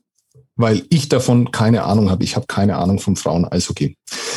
Äh, ich glaube, dass es dafür eine eigene Liste geben muss ich glaube, dass es Leute beurteilen müssen, die mehr Ahnung vom Frauen-Eishockey haben als wir und ihr zwei habt mehr Ahnung vom Frauen-Eishockey als ich. Ähm, ich hätte das aber absolut nicht machen können. Es wäre eine absolute Mogelpartie gewesen, wo ich einfach irgendwie was zusammengesucht hätte. Und ähm, das wäre dem Anspruch oder unserem Anspruch nicht gerecht gewesen. Ich glaube, dass wir das, dieses äh, Thema angehen müssen und irgendwann dann auch machen müssen. Äh, es wäre aber nicht richtig gewesen, das äh, zu vermischen. Vielleicht kann man das irgendwann mal machen. Leute, die das können, ich konnte es nicht und ich glaube, wir zu dritt haben das auch nicht gekonnt. Also es ist kein, wir wollen damit niemanden herabqualifizieren oder große Leistungen nicht herabqualifizieren. Aber da muss es, glaube ich, eine eigene Liste geben irgendwann. Und ja. Das dritte, äh, was noch vorweggeschickt werden muss, ähm, wer darf in diese Liste? Jeder, der für die deutsche Eishockey-Nationalmannschaft hätte spielen können oder gespielt hat. Also keine Spieler, die zehn Jahre in der DEL waren, ähm, aber nicht das Glück hatten, in Bremerhaven zu wohnen äh, und deshalb nicht äh, eingebürgert wurden, nicht für Deutschland hätten spielen können. Äh, ein Beispiel, Brooks Masek hätte in dieser Liste auftauchen können, ähm, aber weiß nicht, sagt mir ein Spieler, Michel Perriard nicht. TJ Okay. Genau. Ja, und jetzt können wir im Prinzip loslegen. Weil du gerade über Vermischen noch gesprochen hast, ähm, möchte ich dann noch ergänzen, dass natürlich eine Herausforderung ist jetzt, also wir wollten natürlich nicht Männer und Frauen vermischen und aber eine Herausforderung ist, dass wir natürlich verschiedene Ligen auch vermischt haben. Ne? Allein die DEL, dann die Bundesliga, ja mal mit Auf- und Abstieg, mal mit geschlossener Gesellschaft und natürlich gibt es dann auch noch die NHL. Das heißt, es ist dann auch deswegen für mich eine viel größere Herausforderung gewesen, als wenn du sagst, das sind die besten 100 NHL-Spieler aller Zeiten. Da kannst du noch die Statistiken vielleicht, ist auch kompliziert, weil du verschiedene äh, Äras natürlich hast. Ähm, aber trotzdem kannst du die Statistiken zumindest ein bisschen abgleichen. Du hast gesagt, der hat jetzt acht Stanley Cups, der hat drei Stanley Cups und was weiß ich. Aber das haben wir natürlich auch nicht. Und das ist, glaube ich, auch für die Diskussion dann ganz interessant. Ähm, was, was ist wichtiger, ein Erfolg dann vielleicht in der NHL, da möglichst viele Spiele gemacht zu haben, Stanley Cup gewonnen zu haben ähm, oder eben viele, viele Spiele für die Nationalmannschaft in der DEL, viele Tore, viele Punkte, viele Titel. Also es gibt so viele Kriterien und das macht das Ganze auch extrem ähm, kompliziert. Und dazu kommt noch, dass es ein Mannschaftssport ist. Ne? Und dass du auch sagst, zum Beispiel, wenn wir jetzt Tom Kühnhackel nehmen, ja klar hat der zwei Stanley Cups gewonnen, aber war halt jetzt in dieser ähm, Mannschaft dann auch keine, keine zumindest spielerisch treibende Kraft. Also wo, wo sortierst du das dann ein? Also es gibt sehr, sehr viele Herausforderungen. Deswegen ist es auch eine Aufgabe, die ich nicht lösen konnte, die keiner von uns lösen konnte. Aber ich kann es jetzt von, von mir aus auch sagen, ich habe auch wieder gesehen, wie wenig Ahnung ich vom deutschen Eishockey habe, wie viele Spieler ich tatsächlich nicht kenne, ähm, auch gar nicht weiß, wo, wo, wo sind jetzt zum Beispiel Bundesliga-Scoring, wo sind die ein, einzuordnen. Also insofern, insofern war es natürlich super geil, weil es interessant ist. Du hast noch zwei äh, wichtige Punkte vergessen. Punkt eins ist die DDR-Spieler. Das ist für uns drei als Westhanse natürlich noch schwieriger. Und da haben wir uns natürlich grundsätzlich die Frage gestellt, ist es eine Riesenleistung für die DDR, 300 Länderspiele zu machen, wenn es irgendwie nur 40, offiziell natürlich Amateure, aber mehr oder weniger waren es ja Profis, nur 40 Profis gab? Oder ist es eine Leistung, überhaupt zu diesen 40 Profis zu gehören?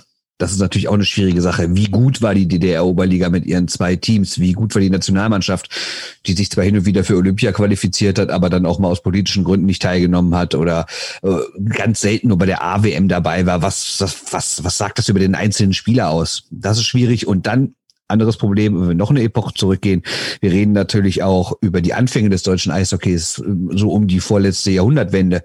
Und da gab es natürlich, da kann man den Sport ja überhaupt nicht vergleichen mit dem, was heute da war. Da haben das nur ein paar Leute gespielt. Aber auch da gab es schon Leute, was man nicht vergessen darf, die haben für Deutschland Olympiamedaillen gewonnen und zwar mehr als heute. Und Weltmeisterschaften sind die weit gekommen, sind Europameister geworden, was es damals noch gab, was okay, ehrlich gesagt nur häufig die europäische Mannschaft war, die am weitesten bei der WM kam.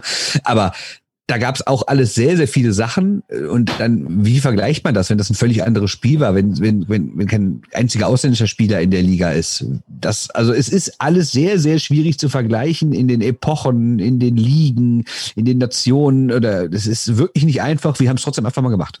Genau, und bevor wir das jetzt noch viermal wiederholen, glaube ich, dass wir echt einen ganz guten Modus gefunden haben. Ähm, auch nach mehreren Diskussionen. Ursprünglich war es tatsächlich mal der Plan, dass wir pro Folge 25 irgendwie vorstellen, dann die Namen runterrattern und was die so alles erlebt haben, eben von 100 bis 1.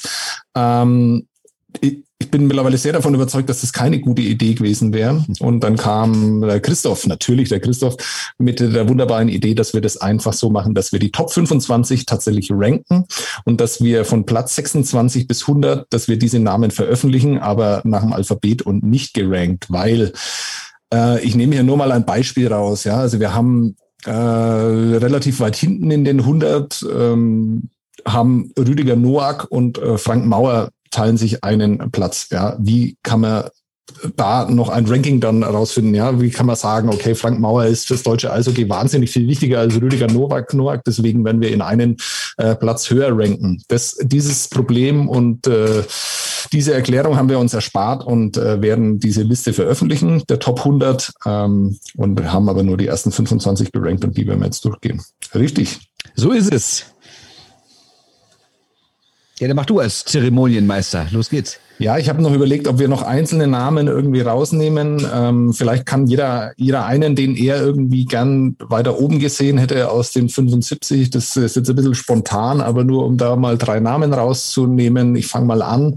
Ähm, Thomas Greilinger äh, taucht natürlich unter den Top 100 auf. Ähm, ich hätte mich wahnsinnig gefreut, wenn wir ihn unter den ersten 25 gehabt hätten. Ich kann nachvollziehen, äh, warum das nicht der Fall ist. Er hat zwar äh, viele Länderspiele, er hat ähm, zwei Titel oder sagen wir mal eineinhalb äh, in der in der DEL, ähm, aber ich glaube, dass er rein von seinem Potenzial her einer der absolut besten Eishockeyspieler gewesen ist, die Deutschland jemals hervorgebracht hat mit einer schweren Verletzung und auch einer hat sein Leben so ein bisschen auf die Reihe kriegen müssen und diese Leistung ähm, finde ich immer noch hoch äh, anzuerkennen und was dann noch aus, äh, aus, was er dann noch aus seiner Karriere und aus seinem Talent gemacht hat, ist fantastisch. Wenn das eine Bilderbuchkarriere gewesen wäre, dann wäre es Thomas Kreilinger für mich einer, der äh, locker unter den ersten 25 hätte platziert werden müssen. In den 100 ist er natürlich mit drin. Mache ich weiter äh, mit äh, zwei jungen Leuten, die Leuten hier sehr gut vertraut sein werden. Das sind Tim Stützle und Moritz Seider. Vom Potenzial her wahrscheinlich äh, Top 5, muss man wahrscheinlich so sagen. Aber sie sind dann noch sehr, sehr am Anfang ihrer Karrieren und die jetzt schon so weit nach vorne zu schieben, wenn die irgendwie zwei, drei Profijahre erst erlebt haben im Verhältnis zu Leuten, die irgendwie 20 Profijahre erlebt haben, ist halt schwierig. Wir haben sie in die Top 100 aufgenommen, aber es hat natürlich noch nicht für die Top 25 gereicht. Das könnte in fünf Jahren schon ganz anders aussehen. Da schließe ich gleich an. Ich habe noch, noch einen anderen, aber da schließe ich gleich an. Und tatsächlich habe ich da, denke ich, einen Fehler gemacht, kann ich jetzt schon gleich sagen, ähm, dass ich Seider und Stützel tatsächlich in meine Top 100 überhaupt nicht aufgenommen habe. Weil, ich erkläre euch auch warum, in dem Moment, als die Namen kamen, hat bei mir wirklich so zugemacht und ich habe mir gedacht, die sind Anfang 20, die haben da noch nichts verloren. Wir haben hin und her geschrieben, Bernd, du hast äh, super Argumente, vor allem bei Seider, der halt schon bei einer Weltmeisterschaft richtig stark gespielt hat, der äh, schon eben Auszeichnungen bekommen hat in einer Erwachsenenliga in Schweden. Ähm, und trotzdem sage ich immer noch, und da bleibe ich so ein bisschen bei meinem Argument, du musst sowas halt auch über eine Karriere immer wieder bestätigen. Und selbst wenn jetzt Seider nicht mehr spielt, jetzt aufhören würde, würden wir ihn dann hoch ranken, weil er das Talent hatte? Ich glaube, er wird wahrscheinlich dann in den Top 100 trotzdem auftauchen, aber ich denke trotzdem, dass man sowas über ein paar Jahre zeigen muss. Und ich bin absolut bei dir oder bei euch, ähm, dass wir Seider und Stütze sehr wahrscheinlich irgendwann nicht nur in den Top 10, sondern wahrscheinlich in den Top 5 dieser, dieser 100 besten deutschen Eishockeyspieler haben werden. Aber ich, das war so ein bisschen auch ja, vielleicht auch so ein bisschen trotz, nee, die sind 20, die, die kommen da noch nicht rein und dann habe ich zugemacht und dann ähm, war es dann auch zu spät, ne, weil wir öf öfter mal hin und her geschrieben haben und dann wieder, wieder jemand gemeint hat, hast du den nur da und da? Ist der bei dir gar nicht drin? Und dann, aber dann wären wir, hätten wir jetzt noch vier Wochen gebraucht, um die ähm, Liste endgültig dann zu machen, wenn wir da nochmal dann ähm, das ausgeglichen hätten. Und noch ein zweiter bei mir, Gustav Jennecke, taucht, taucht bei mir deutlich niedriger auf als bei euch und wir haben ja dann die Punkte zusammengeworfen. Das heißt also, wenn ich ihn höher gerankt hätte, wäre er wahrscheinlich dann höher als er ist. Er ist in den Top 25, aber wäre dann noch ein bisschen höher. Ich habe mich einfach schwer getan, den dann vor Leute zu setzen, die äh, einen Stanley Cup gewonnen haben, die in der NHL erfolgreich waren, die eben dann in den 70er, 80er Jahren vielleicht äh, Olympiamedaille oder dann eben bei Weltmeisterschaften stark viele Länderspiele.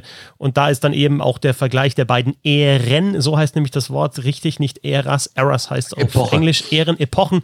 Und da habe ich dann einfach das modernere auch so ein bisschen Recency Bias. Ja, die kenne ich noch, die habe ich noch spielen sehen, weiß, weiß ich zumindest, wie der aussieht, und habe ich vielleicht schon mal persönlich getroffen. Einerseits, aber andererseits einfach, weil ich halt auch das, die Qualität des Spiels auch weiterentwickelt hat und es mehr betreiben und es deswegen schwieriger ist, gut zu sein.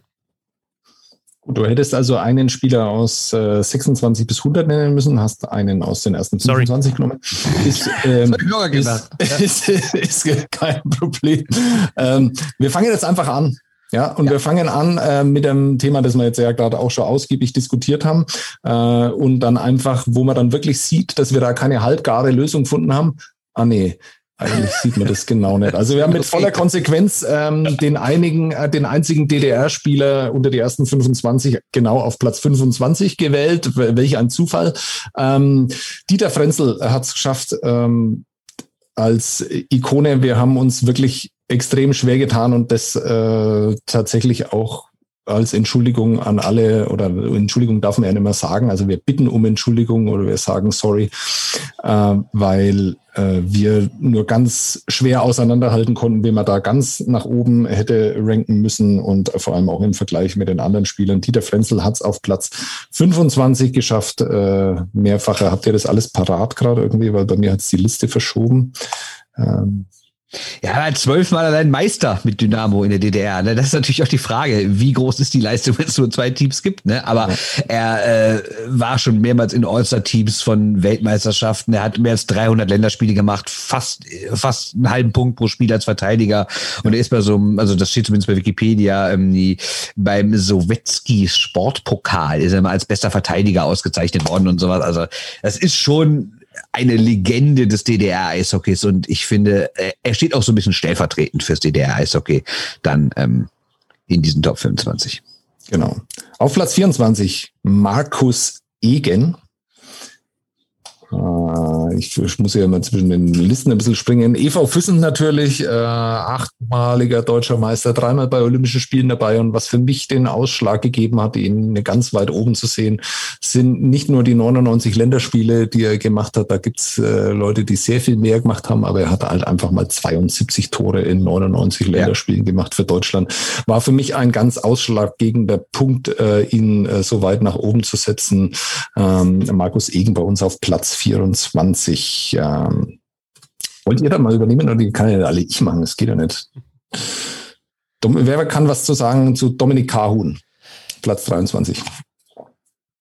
Ja, Dominik Kahun, ähm, ist, ist natürlich dann auch so eine Mischung, ja, bei, bei, die wir auch öfter mal haben, der sowohl in der DEL was gewonnen hat mit München, der eben auch Olympia Silber mit dabei äh, war, der auch NHL spielt und äh, jetzt auch schon länger spielt und ja, noch relativ jung ist, Mitte 20 ist, aber ich denke, in der Kombination natürlich auch mit dem Wissen, dass es, dass es ein Riesentalent ist und dass es sicherlich aktuell einer der besten deutschen Eishockeyspieler ist, finde ich es auch absolut gerechtfertigt, dass der da in den Top 25 gelandet ist, äh, auch wirklich sehr großen Beitrag geleistet zu diesem Olympiasilber. Ähm, also ich finde, der ist da, ist da unterm Strich gut gerankt. Ja, und man darf ja auch nicht vergessen, es gab doch mal die Statistik da vorletzte Saison, dass er irgendwie, wenn man es pro, pro Eiszeit nimmt, zu den besten 50 Torjägern oder Punktesammlern der NHL gehört. Das konnten auch noch nicht, glaube ich, so viele deutsche Spieler von sich behaupten. Auf Platz 22 ist Paul Ambros und das ist für mich jetzt auch so einer, der halt auch, ich habe mir dann so eben, ich habe mir eine Liste gemacht mit Spielern, die da reingehören und dann habe ich die immer gerankt und habe immer ausgetauscht und sonst was. Und dann gab es so ein paar Namen, wo ich mir gedacht habe, okay, der muss da auf jeden Fall irgendwo rein, aber ich habe echt wirklich, ohne Witz, keine Ahnung, wo ich ihn genau hinsetzen soll. Was ist, also Bernd, was würdest du sagen? Was ist bei, bei Ambros, zum Beispiel Schneidberger, da können wir auch mal sagen, der hat es knapp nicht geschafft in die Top 25. Und ich hatte dann immer so Ambros und Schneidberger, die hatte ich irgendwie so immer nebeneinander stellen. Und ich gesagt, wer ist jetzt besser? Wen verschiebe ich da? Verschiebe ich den um drei nach oben, um drei nach unten? Ist einfach brutal schwierig. Auch, also ich kann dessen Leistung auch einfach nicht selber äh, beurteilen. Ja, und genauso geht's mir auch. Und da äh, muss man natürlich auch Glück haben, dass man die richtigen Quellen findet. Und ich habe unter anderem ja in dem äh, alten Buch von Günter Klein, äh, 30 Jahre Bundesliga, mal reingeguckt. Und da gab's ja auch so Listen, die damals mit einem relativ großen Panel, glaube ich, gemacht wurden von Spielern, Experten und Trainern und sowas. Und da äh, ist Paul Ambros auf jeden Fall ähm, nach einem anderen, der später noch kommt, wird als zweitbester Verteidiger der deutschen Eishockey-Geschichte ausgegeben und er ist auch im All-Star-Team aus 30 Jahren Bundesliga neben dem anderen, der gleich noch kommt. Und dann denke ich mir so, das sind ja Leute aus der damaligen Zeit, die ihn immer beobachtet haben und die werden das schon halbwegs gut einschätzen können. Und da habe ich mich ehrlich gesagt dann auch auf äh, das Expertengremium von vor ein paar Jahrzehnten verlassen. Ich glaube, wir machen uns da jetzt generell ein bisschen zu schlecht. Das finde ich ein bisschen schade, äh, weil wir haben ja da drei Listen gehabt und aus diesen drei Listen ist dann eine erstellt worden. Das heißt also, wenn da einer mal irgendwie Probleme hatte, den äh, dann richtig anzuschließen, dann haben es halt die anderen zwei für ihn dann übernommen. Ja. Das äh, äh, glaube ich, äh, deswegen ist die Liste schon ganz okay, zumindest unter den ersten 25. Und bei Paul Ambros ist es ja ganz einfach so, dass der, der Mann hat, ist halt einfach elfmal deutscher Meister geworden. Und ähm, ich habe deswegen äh, ganz schöne Beziehungen, ohne eine Beziehung zu ihm zu haben. Mein Vater hat ja ganz viele Eishockeybücher auch über die Jahre gesammelt und da gibt's dieses kleine Heftchen Der Tiger vom Hoffensee. Ja. Und das ist wirklich nur so ein kleines Buch und äh, das habe ich als Kind äh, schon gelesen, habe es jetzt dann nochmal gelesen. Ähm, extrem geile Figur, dieser Paul Ambros, äh, harter Verteidiger. Diese Anekdote steht dann auch bei Wikipedia nachzulesen, dass es mal ein Turnier gegeben hat, wo sie irgendwie gegen eine russische Mannschaft gespielt haben und er musste dann seinen Pass herzeigen, weil sie einfach davon ausgegangen sind, dass da einfach mal ein Kanadier für Deutschland spielt, weil er so hart gespielt hat, äh, dass sie das nicht haben glauben können, dass er wirklich aus Deutschland kommt. Und ähm, die Anekdote, die mir immer noch im Gedächtnis ist, also Paul Ambros hat ja über Jahre ähm, in dieser ehemaligen Mannschaft äh, gespielt und war derjenige, der der sich immer beharrlich geweigert hat, irgendwie sowas wie Schutzkleidung irgendwie anzuziehen, weil das halt einfach unter seiner Würde ist, mit einem Schulterschutz aufzulaufen. Ähm, das sind natürlich nur so Anekdoten, die man über viele andere Spieler, über den Eckmeier Peppi zum Beispiel, könnten wir solche Sachen wahrscheinlich auch sehr gut erzählen. Aber Paul Ambros, der hat die Leistung dann eben dann auch noch übereingestimmt, elf deutsche Meistertitel, dreimal bei Olympischen Spielen Deutschland vertreten. Wie du schon gesagt hast, im All-Star-Team der Bundesliga. Also ich glaube, der steht da zurecht. Absolut.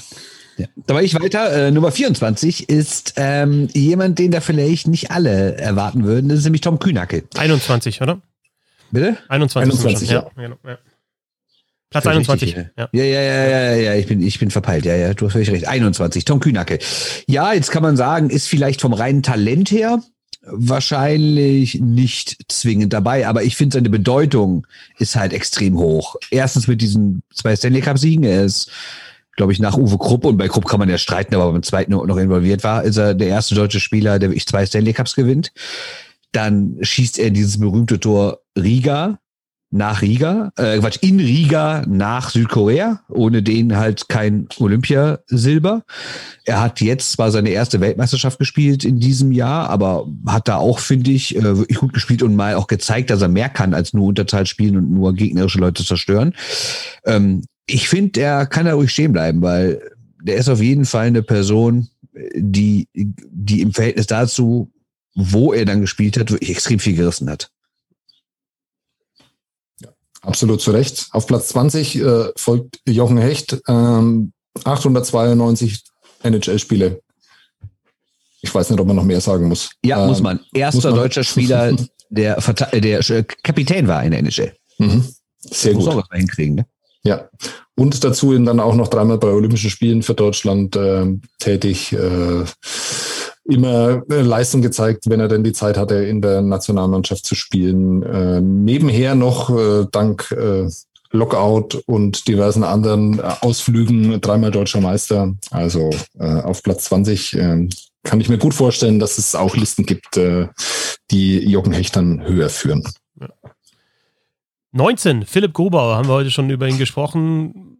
Es ist natürlich nicht der beste Torwart in der Liste, aber er ist in den Top 25.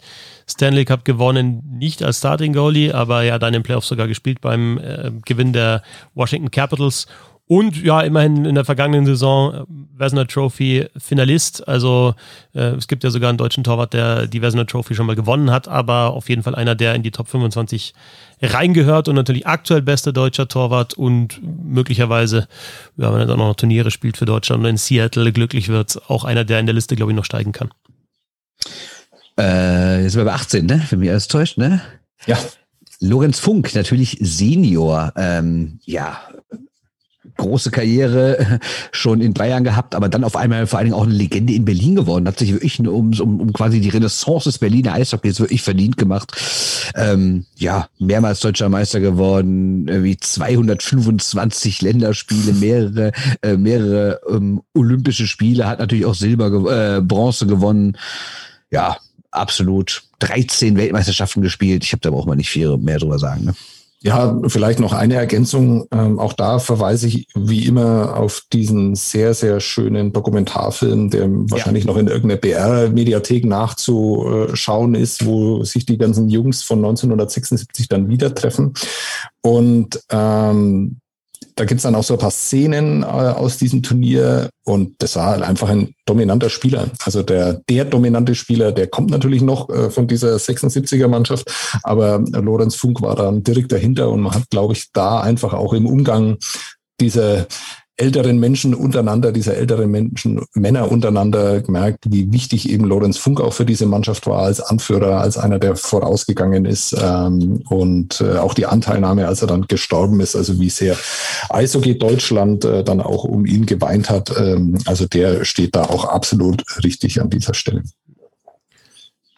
Auf Platz 17, passend zur Rückennummer, Patrick Reimer, DL-Rekord-Torschütze mehrmals Spieler des Jahres, Topscorer gewesen, Stürmer des Jahres und natürlich auch Olympia Silber geholt. Mit Deutschland 2018 da ein sehr, sehr wichtiges Tor geschossen im Viertelfinale gegen Schweden, das Deutschland dann eben in Richtung Medaille gebracht hat. Über die Person, glaube ich, brauchen wir nicht, nicht, nicht, nicht groß reden oder gibt es, glaube ich, nicht unterschiedliche Meinungen. Super Typ, meiner Meinung nach. Einfach auch ähm, ein ganz, ganz wichtiges Gesicht fürs deutsche Eishockey. Und ja, der aktuelle DEL-Spieler, der in der Liste am höchsten ist, glaube ich fast. Und aus meiner Sicht ist das auch zu Recht so. Ja, äh, nur noch ein ähm, äh, damit man nicht meint, dass der bei mir auf eins stand und er deswegen äh, so hoch ist, also bei, in meiner Liste als derjenige, der wahrscheinlich am meisten im Moment zumindest mit ihm zu tun hat, ähm, weil er eben in Nürnberg spielt, äh, steht er nur auf äh, Rang 23. Also er ist äh, insgesamt ist er gestiegen in der Liste. Auf was, was unter anderem, was unter, also ich kann, wir, wir, wollten ja uns da jetzt nicht gegenseitig dann vorführen, du hast ihn nur da, warum das denn? Aber mhm. wenn man es äh, selber darf man es ja auf jeden Fall sagen, ich hatte ihn tatsächlich auf Platz 12, jetzt vielleicht im Nachhinein dann ein bisschen zu hoch äh, gerankt. Auch zum Beispiel jetzt kann sich jetzt jemand sagen, warum steht der jetzt vor Jochen Hecht, aber ja, einfach diese, diese lange Karriere auch in Deutschland, die Erfolge, eben dann auch mit der Nationalmannschaft, äh, deswegen hatte ich ihn so hoch. Wer, wer hat vorhin, bevor wir angefangen haben, äh, Mirko Lüdemann so äh, leidenschaftlich verteidigt? Der soll das jetzt bitte nochmal wiederholen auf Platz 16. Du, ich war das. also Lüdemann steht bei mir, also der ist 16 und der stand bei mir in der Liste auf 18, also der ist ziemlich genau da, äh, wo ich ihn hingesetzt habe und ähm, da, da könnte man jetzt dagegen einwenden, ja, der hat halt einfach lang gespielt, bis er über 40 war und deswegen ist er jetzt DL-Rekordspieler, aber ähm, also ich kenne zwar jetzt nicht jedes Spiel von Mirko Lüdemann, aber ich habe das, das erste große gesehen in voller Länge. Ähm, das, das Finale damals äh, Köln gegen Landshut beim ersten DL-Titel. Und damals war Lüdemann 18, 19, also auf jeden Fall noch ein Teenager am Anfang seiner Karriere und einfach hat sehr, sehr dominant gespielt und war in dieser guten Kölner Mannschaft auf jeden Fall schon ein Faktor und das hat sich ja dann noch äh, ausgebaut, über Jahre hinweg Meistertitel geholt und eben ja, einfach, einfach eine Konstante in der kompletten DL-Zeit und ja, denke ich, denke ich, geht schon okay so. Top 25 auf jeden Fall, 16. Ja, könnt ihr jetzt auch zu Hause dann sagen, ist mir ein bisschen zu hoch, ist mir ein bisschen zu niedrig und ihr werdet sicherlich Recht und Unrecht zugleich haben. Die, ich glaube, die nächsten drei muss jetzt alle der Band machen. Äh, drei weiß ich nicht, aber äh, auf 15, der ist mir besonders am ähm, Herzen. Das ist nämlich Gustav Jenecke, genannt Gustav. Ähm, das ist natürlich so ein Punkt, wo man immer sagen kann, das ist ja das, was ich eben schon sagte, ja, wie vergleicht man das? Der Mann ist 1908 geboren. Da könnt ihr euch vorstellen, wann der ungefähr Eishockey gespielt hat. Aber er ist für mich einfach wichtig, weil ich habe schon als Kind so Bücher gelesen über Eishockey-Geschichte und sei es auch irgendwie Vereinschroniken von der DEG. Und da taucht der Mann immer auf, weil äh, man muss sagen, er gilt gemein als der erste deutsche Eishockey-Star. Also er ist der Star bis zum, zweiten, bis zum Zweiten Weltkrieg im deutschen Eishockey. Ähm, er hat diverse Medaillen geholt mit der deutschen Mannschaft damals. Er war die Attraktion. Also um noch was zu Düsseldorf zu erzählen, 1935 ist das Eis an der Bremenstraße eröffnet worden. Und damals gab es die DEG noch nicht. Und ähm, also es gab sie schon, aber sie hatte keine Mannschaft so gesehen. Und dann ist, äh, gab es ein, ein Showspiel zwischen einer Mannschaft aus Amsterdam und einer Mannschaft aus Berlin. Und das war die Mannschaft von Gustav Jenecke. Und die Düsseldorfer Zeitung war damals voll davon. Es ging einfach nur, der Gustav kommt. Und dann war klar, das ist der Star seiner Sportart. Und da war die Halle ausverkauft. Oder damals war es keine Halle, da gab noch kein Dach. Und äh, ja, der Mann ist einfach eine Legende. Hat, wie gesagt, diverse Medaillen geholt. Äh, hat äh, äh, genau das, das ist mir noch ganz wichtig. Ähm, Olympia 36, es heißt ja immer die Nazi-Spiele von Berlin, aber es gab ja auch Nazi-Winterspiele und die waren in Garmisch. Und es gab einen der besten deutschen Eishockeyspieler damals, Rudi Ball. Jude, sollte ausgeschlossen werden. Äh, und Gustav Jennecker hat gesagt, ohne Rudi Ball spiele ich nicht. Und dann hat Rudi Ball mitgespielt. Und ich weiß, das ist jetzt nicht das sportlich Allerwichtigste, aber ich finde, sowas muss in so eine Bewertung auch rein. Und deswegen ist für mich äh, Gustav, genannt Gustav Jenecke, auf jeden Fall eine der Legenden des deutschen Eishockeys. Und wie gesagt, der größte Star, der erste deutsche Eishockeystar. Und auch wenn es schwer zu vergleichen ist, sportlich ist, finde ich, bin ich sehr froh, dass er es in diese Top 25 geschafft hat. Man könnte vielleicht sogar diskutieren. Ich hätte ihn sogar Top 10, allein wegen seiner historischen Bedeutung. Aber äh, ich kann mit euch geschichtsvergessenen Typen auch zusammenarbeiten. Kein Problem. Ja, entscheidend ist halt mein, mein, Ranking, das sage ich jetzt nicht, wo ich ihn genau hingesetzt habe, aber ich bin dafür verantwortlich, dass er nicht in den Top Ten ist und ich habe auch vorher schon gesagt, warum ich das so gemacht habe. Herr Böhm, wollten Sie was ergänzen? Nö, überhaupt nicht. Das habt ihr sehr schön gemacht. Helmut der Raaf auf 14. Soll ich auch weitermachen jetzt wirklich? Ja, du hast doch einen Schläger von Helmut de Raff, oder? Ich habe eine unterschrieben. Deswegen war er bei dir auf eins, glaube ich, am Ende, oder? In der Liste. nee, nicht auf eins, aber man darf ja auch mal nicht vergessen, der Mann hat elf Meisterschaften als Spieler gewonnen. Okay, die letzten beiden Mannheim waren vielleicht nicht die allerspektakulärsten, aber für mich persönlich war er in dieser Generation Karl Friesen, Peppi Heiß, Helmut de Raff, so 80er, 90er, Eishockey-Torhüter. Klar ist wahrscheinlich auch meine DEG-Brille, weil ich da als Kind halt hingerannt bin, ihn immer gesehen habe und ein Fan von ihm war. Aber er ist für mich der Torwart der 80er, 90er Jahre und äh, wie gesagt, hat diverse Weltmeisterschaften Olympia gespielt und war der Mann einfach und elfmal deutscher Meister werden, halt ein paar Mal mit Köln, ein paar Mal mit Düsseldorf, am Ende mit Mannheim. Das ist einfach absolut beeindruckend. Uli Hiemer. Nochmal, ja. ähm, ich finde es erstaunlich, wie sehr diese Torhüter der 80er und 90er Jahre in unserer Erinnerung und in unserer Wertung äh, eine Rolle spielen, weil ja. ähm, Äh, also das sind ja eigentlich fast alle in irgendeiner Form mal erwähnt worden ähm, bei diesen, also auch das äh, nochmal zur Information, ich habe es nicht ganz parat. Klaus Merck ist auch noch. Ne? Klaus Merck äh, wird natürlich erwähnt, Beppy Heiß wird erwähnt. Karl Friesen. Äh, Bernie Engelbrecht, äh, Karl Friesen, alle sind irgendwie da mal vorgekommen und ich habe es euch geschickt. Wie viele Spieler hatten wir alle zusammen? 133, glaube ich. Ja. Also es sind insgesamt, also wir haben 133 Namen, äh, davon haben sie jetzt 33 nicht unter die ersten 100 geschafft. Ähm, und äh, das fand ich doch ganz erstaunlich, dass die 80er und 90er Jahre natürlich auch von Dieter Hegen, Gerd Rutschka, kommen alle noch die Namen, äh, geprägt waren, aber eben auch durch die deutschen Torhüter. Ach, ich habe noch einen Satz zu Gustav Jenecke vergessen. Den habe ich nämlich noch gelesen. Von 1927 bis 42 hat er ein Viertel aller Länderspieltore für Deutschland geschossen. ne? Weiter geht's. Soll ich jetzt auch Uli Hiemer ja, machen? Ja, gerne. Auch, du gerne. musst auch noch Uli Hiemer machen, du als okay, McDonalds-Fan. Ja, das stimmt. Uh, Uli Hiemer ist auf 13. Ähm, er ist natürlich nicht nur äh, eine Legende, was die Bundesliga und ich glaube, er hat sogar noch am Ende der, der Anfang der DEL noch ein bisschen gespielt. Ähm, nicht nur das, hat er viele, viele Titel gewonnen, äh, sondern er darf ja nicht vergessen, er ist der erste deutsche Spieler, der sich wirklich in der NHL durchgesetzt hat. Er hat drei Jahre in New Jersey gespielt, okay, davon auch zeitweise beim Farmteam, aber er war quasi der erste richtige Exportschlager. Andere hätten es vorher schaffen können. Er hat es gemacht, davon auch nicht vergessen, dass es eine völlig andere Zeit war. Da musste man wusste auch nicht genau, was erwartet ihn in dieser Liga. Er hat diesen Schritt gewagt und ähm, allein dafür gebührt ihm absoluten Respekt und er hat sich auch wirklich durchgesetzt. Er hat richtig gute Zahlen in der NHL. Klar, damals noch mehr Tore gefallen, aber trotzdem, das sieht schon gut aus und ähm, es ist auch nicht so, als sei er nach den drei Jahren vom Hof gejagt worden, sondern er hätte deutlich länger in der NHL spielen können und ich habe ja mal länger mit ihm auch für mein NHL-Buch gesprochen und er hat gesagt, dass er im Endeffekt schon sagt, er hat eigentlich einen Fehler Fehler gemacht, weil er ist dann wieder zurück in die Bundesliga gegangen, weil er aus Düsseldorf ein richtig dickes Angebot hatte. Und er hat damals mehr in Düsseldorf verdient, als er in der NHL verdient hat. Aber das war auch ein paar, zwei, drei Jahre, bevor die Gehälter in der NHL so richtig explodiert sind. Wäre das zwei Jahre vorher passiert, wäre er wahrscheinlich geblieben, hätte vielleicht 10, 15 Jahre NHL gespielt, wir würden noch ganz anders über ihn reden. Genauso ist es 29 äh, Punkte in 53 Spielen. Das als äh, deutscher Verteidiger Mitte der 80er Jahre warst du ein absoluter Exot. Ähm, das ist schon beeindruckend. Ähm, deswegen finde ich auch, wenn man so diese äh, Top-Leistung dann annimmt und vor allem auch, wie er sich quasi international äh, durchgesetzt hat und welches Standing er da hatte, da ist auch Uli Hiemer absolut richtig da, wo er steht. Ähm, die Nummer 12 mache ich.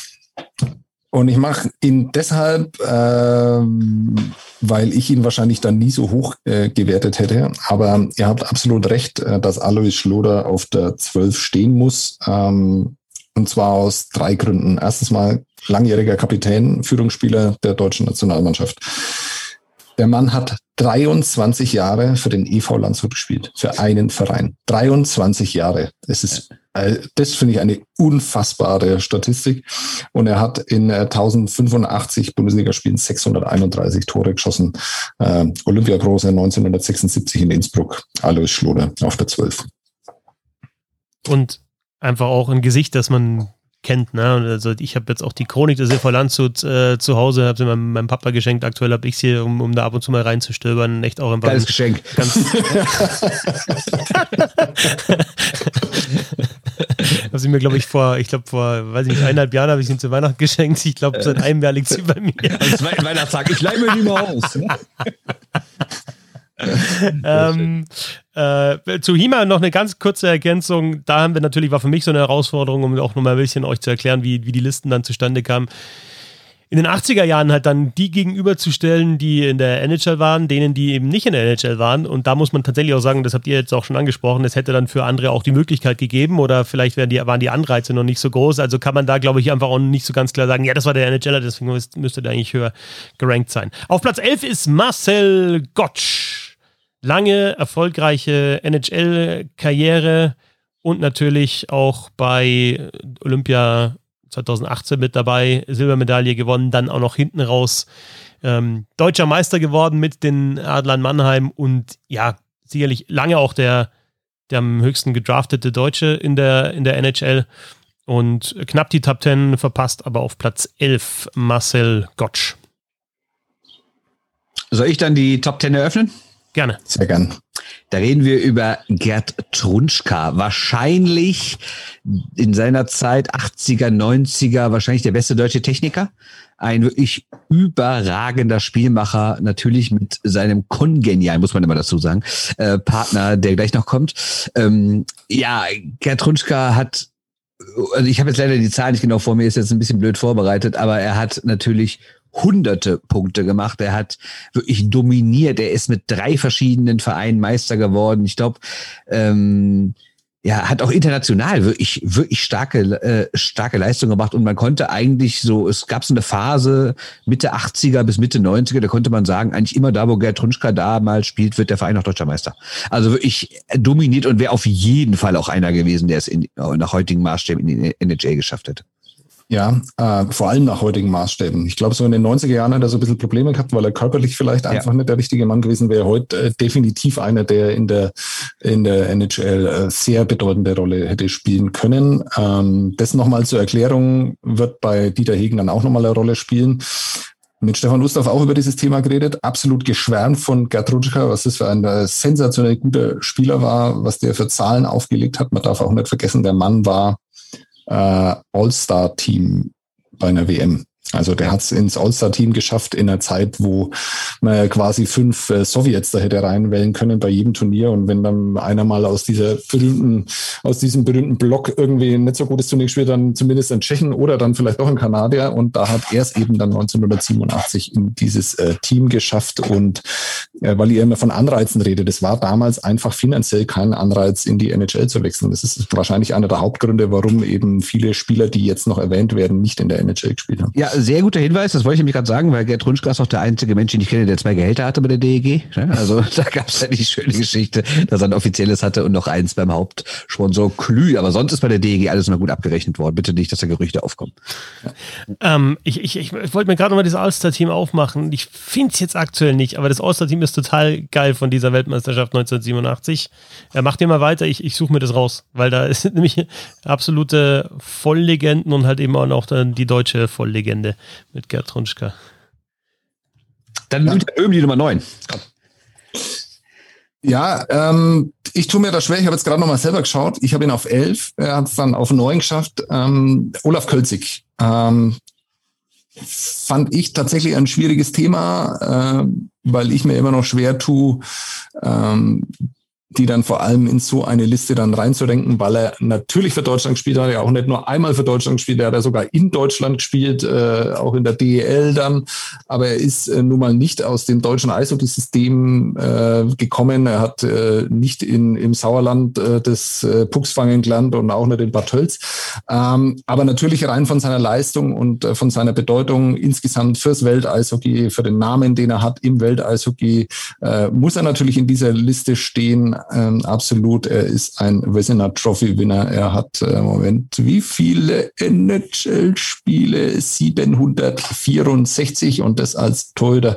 Er hat äh, Deutschland zweimal bei Olympischen Spielen vertreten. Olaf Kölzig auf der 9. Und ist er nicht auch, als die Caps 30 Jahre alt wurden, zur größten Legende des Vereins gewählt worden? Das war natürlich bevor Ovechkin ankam, aber der ist wirklich eine Legende in Washington, der Mann. Ja, das sollte natürlich jemand wissen, der Fan dieser Mannschaft ist. Also Fetzi, weißt du das? Natürlich. Ja, der sucht noch, der sucht noch nach dem All-Star-Team. Ich bin ja auf, wir sind bei Platz 7 angelangt und äh, da. Acht. Nee, bei 8. Acht. Auf Platz 8, genau. Auf, auf Platz 8 ist eben der kongeniale Partner von äh, Gerd Trunschka, Dieter Hegen, gelandet. Ähm, zweitmeiste Bundesliga-Tore, auch dreimal Bundesliga-Torschützenkönig geworden, fast 300 Länderspiele, über 100 Tore geschossen und auch ein Spieler, dessen Nummer ähm, nicht mehr vergeben wird in der Nationalmannschaft, die 23, siebenmal deutscher Meister geworden und ja, ähnlich wie wie wie es bei Trunschka war, ne? wo die beiden waren oder wo einer von beiden war, war die, die komplette Karriere zusammen. Auf jeden Fall, da äh, fielen die Tore und da gab es auch die Meisterschaften. Ja, und die Zahlen, die Dieter Hegen einfach hat, die sind einfach, die sind einfach wirklich absurd. Also der hat ja über Jahrzehnte, also wir, wir haben ja schon mal in einem in einem Quiz habe ich da, glaube ich, schon mal diese Frage gestellt nach, nach seinem ersten Jahr da in der zweiten Liga, wo er, wo er als 17-Jähriger äh, wie drei oder fast vier Punkte pro Spiel gemacht hat. Aber auch danach, wenn man sich das anguckt, was er in der Bundesliga gerissen hat, da waren 30 Tore, teilweise 40 Tore. Absolut Standard, ne? Also das ist Wahnsinn. Mach ich weiter oder was? Gerne. Nee. Doch, stimmt, ich bin dran. Ja, äh, auf Nummer sieben. Uwe Krupp, eben schon mal erwähnt. Ähm, wahrscheinlich äh, der erfolgreichste, na, da kommen vielleicht noch welche, aber äh, auf jeden Fall äh, auch eine absolute Legende, war schon als, als, als ganz junger Spieler in Köln überragend gut, ist dann in die NHL gegangen und wenn man eben sagt, Hima war der Erste, der sich durchgesetzt hat, Krupp war quasi der erste deutsche NHL-Star, kann man fast schon sagen. Also klar, wahrscheinlich ist er nicht einer, der mal zu den Top Ten der Welt gehörte, aber auf jeden Fall ein Spieler, dessen Namen jeder NHL-Fan kennt, der ein Stanley Cup-Finale entschieden hat, der große Verträge unterschrieben hat und äh, ja, für mich absolut berechtigt in den Top Ten. Oh, darf ich die Nummer 6 machen? Gerne. Ja. Ich glaube, und ich, ich bin mir nicht ganz sicher, aber ich glaube, dass Udo Kiesling jemand ist, der tatsächlich immer so ein bisschen unterm Radar ist in Deutschland. Und ich glaube, das liegt daran, dass er halt einfach ist, jemand ist, der unbequem ist, ähm, der nicht jedem gefallen hat, äh, der auch heute immer noch ganz seine Meinung äh, sagt, wenn man ihn denn fragt, aber es ist auch keiner, der sich jetzt wahnsinnig in den Vordergrund drängt. Ähm, ich glaube, dass man gar nicht hoch genug schätzen kann, was dieser Mann über Jahre geleistet hat. Und äh, für mich ist es immer noch, bevor wir dann zu den ganzen Zahlen kommen und die noch kurz runterbeten, aber für mich ist der absolute Boss-Move, dass es einer dieser Spieler war, die gesagt haben, ja, NHL, mh, der hat ein Spiel gemacht in der NHL. Und natürlich, wie das so genau war, das wird man jetzt dann auch nicht mehr. Aber die Legende ist halt einfach, dass er rüberfliegt, ein Spiel macht, sagt, er kann da mithalten und fliegt wieder zurück am nächsten Tag. Und das finde ich einfach unglaublich gut, weil halt einfach für sich selber so diese Frage beantworten kann, kann ich da mithalten? Bin ich da auch der Udo Kiesling, der ich vielleicht in Europa bin, der ich in Deutschland bin? Und er hat für sich selber diese Frage so beantwortet, ja. Und ansonsten hat es ihm wahrscheinlich nicht getaugt und dann eher in Deutschland getaugt. Aber er hat ein NHL-Spiel in seiner beeindruckenden Vita stehen neben, Moment, ich möchte nichts Falsches sagen, aber Udo Kiesling, 321 Länderspiele. Man muss sich da einfach mal genauer anschauen, was der für Zahlen als Verteidiger in der Bundesliga aufgelegt hat. Das ist unfassbar. Hat fünfmal bei Olympischen Spielen gespielt, ist ähm, Übrigens auch Mitglied dieser Bronze-Medaillenmannschaft von 1976, da war er noch jünger. Er ist auch, äh, hat es auch in ein WM-All-Star-Team geschafft. Er ist sechsmal deutscher Meister. Also äh, Udo Kiesling, ich glaube, an Nummer sechs steht er ziemlich gut. Ähm, ich glaube, dass wenn er weiß ich nicht, eine äh, Agentur gehabt hätte, die ihn beraten hätte damals ähm, über Jahre und vielleicht auch heute noch. Ähm, aber ich glaube, da hat er einfach nie Bock drauf gehabt auf so, ein, so einen Schmarrn und deswegen ist er vielleicht nur die Nummer 6. Äh, man hätte ihn vielleicht noch höher ranken können. 1987 war das mit dem NHL All-Star-Team, jetzt habe ich es nämlich, also ähm, WM All-Star-Team. Mhm. Dominik Haschek im Tor, Udo Kiesling und Vyacheslav Fetisov in der Verteidigung. und im Sturm die so weltbekannte KTM-Reihe. Krutov, Trunschka, Makarov. Also es ist schon brutal, ne? Also, und das, ja, glaube ich, unterstreicht ja, dann auch nochmal. Und dann sagst du, ja. die haben alle nicht in der NHL gespielt in der Zeit. Ich weiß nicht, ob Haschek schon da war. Ja, aber hey, das sind halt einfach da schon doch äh, auch einfach in Europa absolute Legenden da schon gewesen und dann einige haben ja dann auch noch in der NHL gespielt und Kiesling und Trunschka waren da mit dabei. Ja, und was man auch generell mal nicht vergessen darf, wenn wir immer äh, die NHL so abfeiern und irgendwie so, der, ja, da hat er irgendwie zwölf WMs gespielt in den 70ern und ja, äh, man darf mal nicht vergessen, die NHL ist diese internationale Liga, wo alle Stars der Welt spielen, auch erst seit frühestens Mitte der 90er. Und früher haben halt die ganzen europäischen Stars nicht nur in den heimischen Ligen gespielt, sondern haben vor allen Dingen jedes Jahr bei der WM gespielt. Die hatte im Verhältnis ein viel höheres Niveau als heute. Und dort mitzuhalten, so viele Punkte zu holen, in All-Star-Teams All gewählt zu werden, das war wirklich eine riesen, riesen Leistung, die man auf gar keinen Fall unterschätzen sollte. Es geht weiter mit Platz 5. Und da steht, wir sind in den Top 5 der 100 besten deutschen Eishockeyspieler. Und auf Platz 5 steht bei uns Marco Sturm. Es ist natürlich da in dem Fall wieder die Frage, was bewertest du höher? Ist es eben die, die individuelle Klasse? Er hat die meisten Spiele gemacht in der NHL aller Deutschen, er hat die meisten Tore geschossen, auch immer noch. Ähm, oder wertest du die Stanley Cups oder vielleicht dann internationale Erfolge höher? Ich hatte tatsächlich Marco Sturm noch ein bisschen höher als auf dieser 5, aber also ich finde, es ist absolut notwendig, dass er in den Top 5 ist. Ich hätte aber genauso gesagt, irgendwie so ein Kiesling hätte vielleicht auch in die Top 5 gehört. Und deswegen wird es jetzt, glaube ich, ab dem 5 dann doch nochmal richtig schwierig. Denn ähm, zwei der Top 5, kann man vielleicht so ein bisschen vorausschicken, waren uns von Anfang an klar, dass die da stehen müssen. Und bei den anderen, ja, eben, was wertest du höher? NHL, ähm, Olympia, ähm, DEL, oder dann bei der NHL wieder wirklich auch den Stanley Cup oder eben die individuellen Erfolge. Also Marco Sturm auf jeden Fall auf der fünf große NHL-Karriere gehabt und natürlich dann auch noch weiter gewirkt im deutschen Eishockey mit äh, dem Erfolg bei Olympia 2018 als Trainer. Haben wir jetzt hier natürlich nicht zusätzlich bewertet, aber gehört, glaube ich, auch nochmal gesagt. Äh, Marco Sturm auf der 5. Ja, man darf auch nicht vergessen, dass Sturm auch früh erste Runde gedraftet wurde, dass er wirklich als Rookie schon extrem stark war. Er hat ja schon irgendwie mit 17, 18 die Bundesliga kaputtgeschossen, ist früh rüber, ist Rookie des Monats geworden in NHL, hat äh, mehrere Saisons mit guten zweistelligen Toren gehabt, war Führungsspieler in Boston und sowas. Also das war, das war kein Mitläufer der NHL, ne, muss man schon klar sagen. War ich weiter? Gern.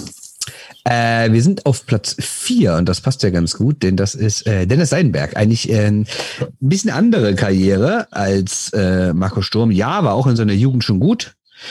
Ist dann rübergegangen, hat aber lang gebraucht, um so seinen richtigen Platz zu finden in der NHL. Ähm, Philadelphia, dann ist er oft in die AHL wieder geschickt worden, dann ist er mal mehrmals getradet worden, damals noch nach Phoenix, nach Carolina und Florida und Boston. Und in Boston ist er dann richtig durchgestartet. Hat auch ein paar Jahre Anlauf gebraucht, aber war dann wirklich einer der Spieler der Bruins, einer, einer, eine absolute Stütze beim Stanley Cup Gewinn 2011. Wir davon nicht vergessen, 2017 bei der Heimweltmeisterschaft im All-Star-Team und sowas. Ähm, ja, auch einer der, einer der ganz Großen des deutschen Eishockeys, keine Frage. Da habe ich dann äh, lang überlegt, wen ich da in meiner Liste habe. Ich habe es genau andersrum äh, als wir das dann, als wir unsere Liste zusammengefügt äh, haben. Aber man muss dann auch mal dazu sagen, also wir haben dem ersten jeweils in unserer Liste haben wir 100 Punkte gegeben und dem hundertsten einen Punkt und diese Punkte haben wir dann zusammengelegt und wir reden jetzt da über Punktunterschiede von einem.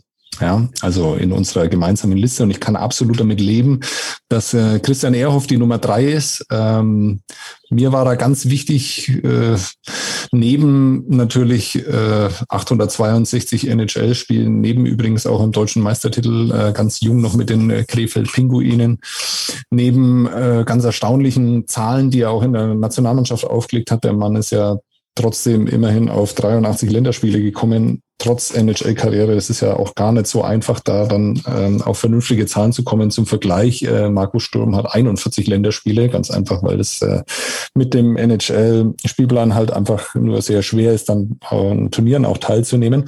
Christian Ehrhoff, ähm, finde ich, macht dann kann ich nachvollziehen, dass den Unterschied zu Dennis Seidenberg dann einfach macht, dass er das Glück hatte, im Gegensatz zu Dennis Seidenberg 2018 äh, bei diesen Olympischen Spielen teilzunehmen, Teil dieser wunderbaren Mannschaft zu sein, Führungsspieler dieser wunderbaren Mannschaft zu sein. Äh, viele glauben ja, dass er immer noch Kapitän dieser Mannschaft war. Das stimmt ja gar nicht, aber er war eben so ein Gesicht äh, dieser Silbermannschaft und das dann dazu, dass er wirklich ein in seiner besten Zeit ein absoluter Weltklasse-Verteidiger war, der dann auch äh, Weltklasse-Gehälter dann äh, ausgezahlt bekommen hat. Bis heute. Äh, bis, bis heute.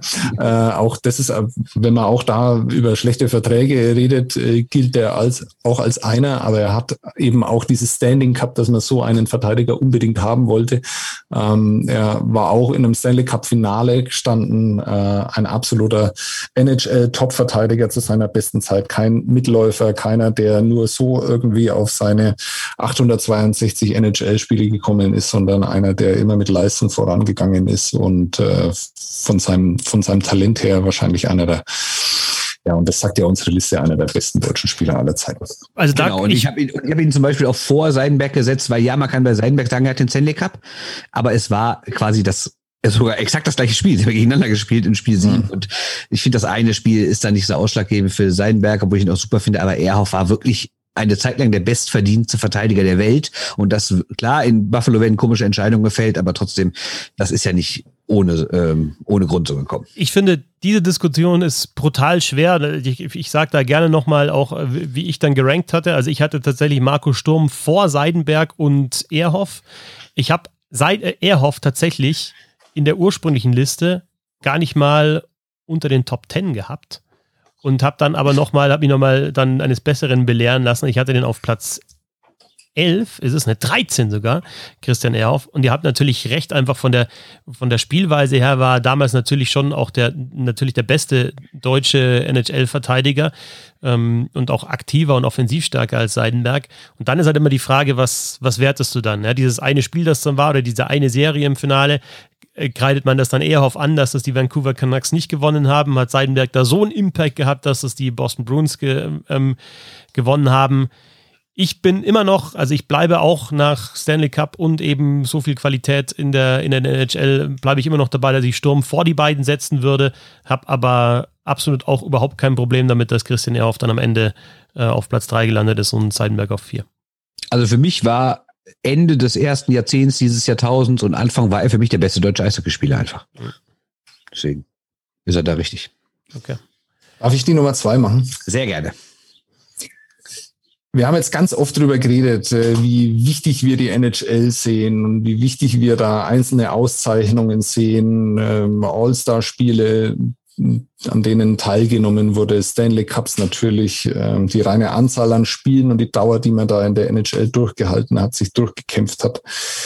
Bei Erich Kühnagel steht da null. Und ich glaube, dass wir diese Diskussion ja nur aus unserer heutigen Perspektive führen. Man darf nicht vergessen, dass in den 70ern und in den 80er Jahren die NHL auch so diese überragende Rolle und Bedeutung hatte, wie das heute vielleicht der Fall ist. Äh, da hat äh, sich ähm, das Welteishockey eben dann auch in Europa äh, abgespielt und nicht nur in, in, in Nordamerika. Dann die, die Russen waren bei jedem Turnier dabei, die Tschechen waren bei jedem Turnier dabei.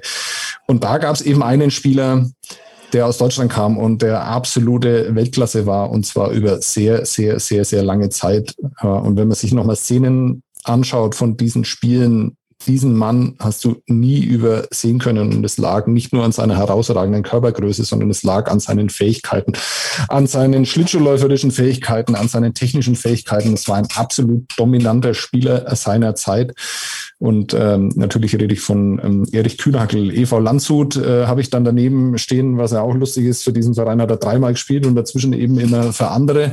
Äh, ist dann immer wieder zurückgekommen. Äh, er natürlich der dominante Spieler dieser Bronzemannschaft von 1976 und ähm, also mir war von vornherein klar, dass äh, er die Nummer zwei in dieser Liste sein wird. Wir können dann noch darüber diskutieren, ob er die Nummer eins hätte sein müssen. Äh, kann dann gerne jemand anders machen, aber ich glaube, ganz ausschlaggebend war, ist auch, dass er, und ich glaube, diese Hall of Fame ist äh, weitaus bedeutender als die deutsche Hall of Fame. Er ist Mitglied äh, der Hall of Fame des Weltverbands.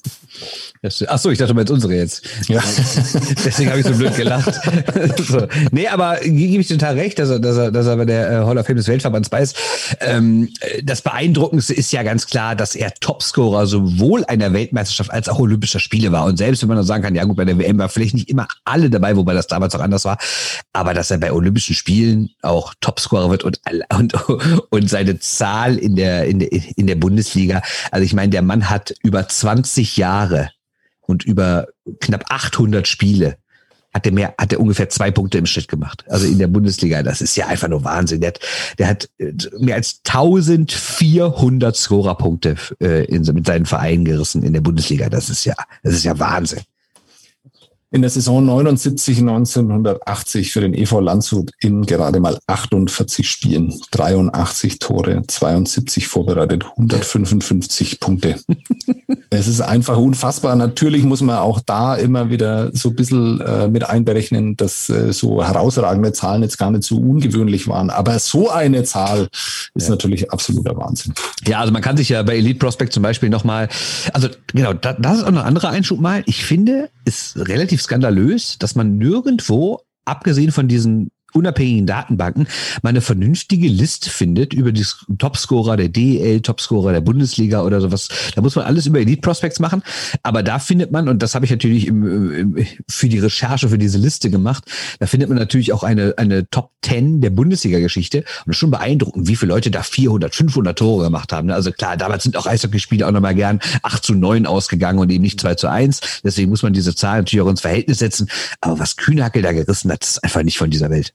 Nagel hat in sieben Saisons mehr Tore als Spiele gehabt. Ja. das sich mal überlegen. Ne? Aber das ist halt auch der Punkt, den Sebastian ganz am Anfang angesprochen hat. Und ich glaube, das kann man jetzt in dem Moment nochmal aufgreifen, weil wir natürlich genau wissen, wie viele Minuten pro Spiel Christian Ehrhoff äh, auf dem Eis war. Und da die NHL-Statistiken einfach unglaublich ausführlich sind und man sich von der Bundesliga, von der Eishockey-Bundesliga, die es ja wirklich noch lange gegeben hat, das alles so ein bisschen zusammensuchen muss und die Gesichter auch so ein bisschen zusammensuchen muss.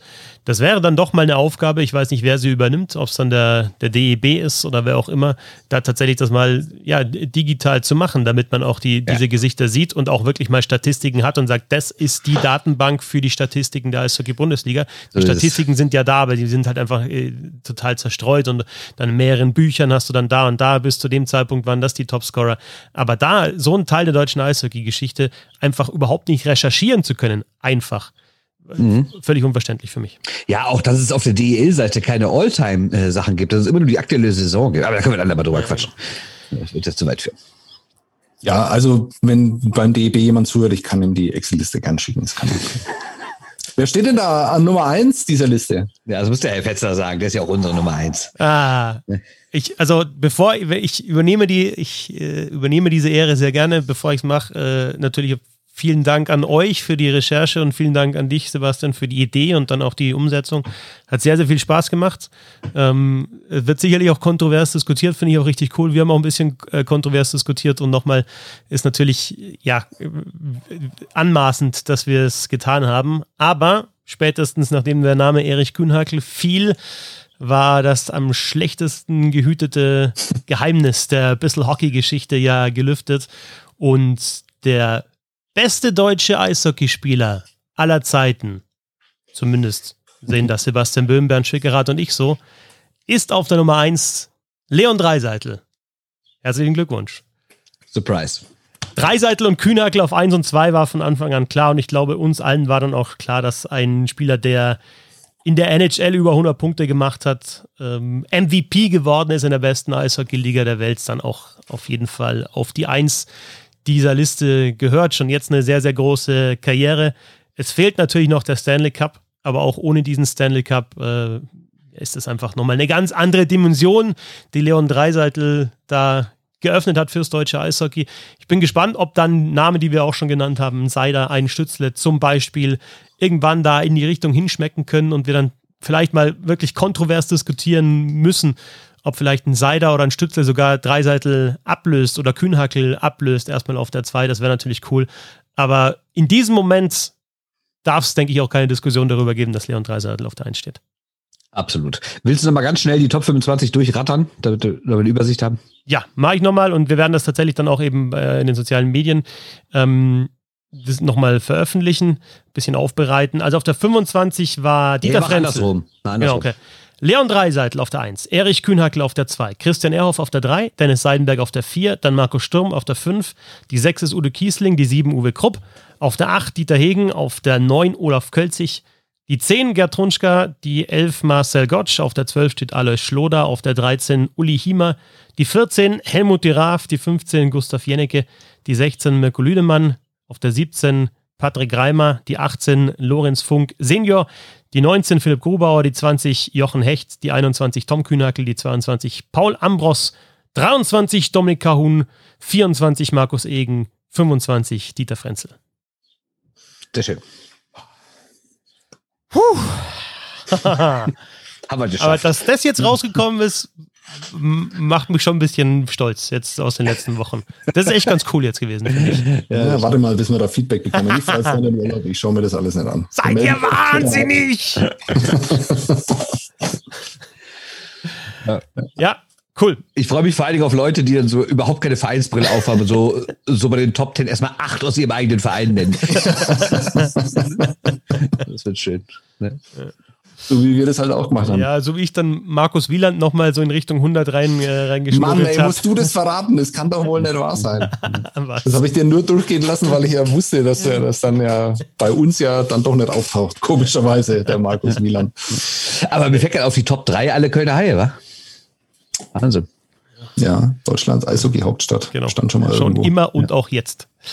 Ja, ja, Vielen Dank fürs Zuhören. Das war. Wobei die 5 und 6 und 7 auch, die 8 auch. Boah, ja. sieben der ersten acht haben für Köln gespielt. Ist ja unglaublich. Okay, wir müssen nochmal anfangen. Ja, das stimmt, das geht so nicht. Das waren also die Bissel Hockey Top 100, beziehungsweise die Top 25 am Ende. Wir werden alle Namen veröffentlichen, aber die 25 jetzt eben auch tatsächlich gerankt, weil wir es uns da zugetraut haben und auch da mit ein bisschen Bauchschmerzen. Die Bauchschmerzen habt ihr mitbekommen, aber es ging ja vor allem. Gar keine um, Bauchschmerzen, wir gehen mit absolutem Selbstvertrauen in die Kiste. Um, um einfach das mal zu machen und sich auch dieser Herausforderung zu stellen. Denn es geht bei Bissel Hockey und auch im Leben darum, sich Herausforderungen zu stellen und sich manchmal Gott, auch ein bisschen zu meistern. Vielen Dank fürs Zuhören. Vielen Dank an Sebastian Böhm für die Idee auch dieser Bissel Hockey Top 100, auch für die äh, ja, Umsetzung, denn du hast das ja dann auch noch zusammengefügt, die drei Listen. Ähm, vielen Dank an dich, Sebastian. Sehr gern. Und vielen Dank auch an Bernd Schwickerer. Dankeschön. Ich habe zu danken. Sebastian findet ihr auf Twitter unter so äh, äh, unterstrich und, äh, und Bernd dann findet ihr jetzt in der Kiste, wenn ich das richtig verstanden habe. Kiste, Kiste. Ich bin Christoph Fetzer. Vielen Dank fürs Zuhören. Bis zum nächsten Mal. Servus. Servus.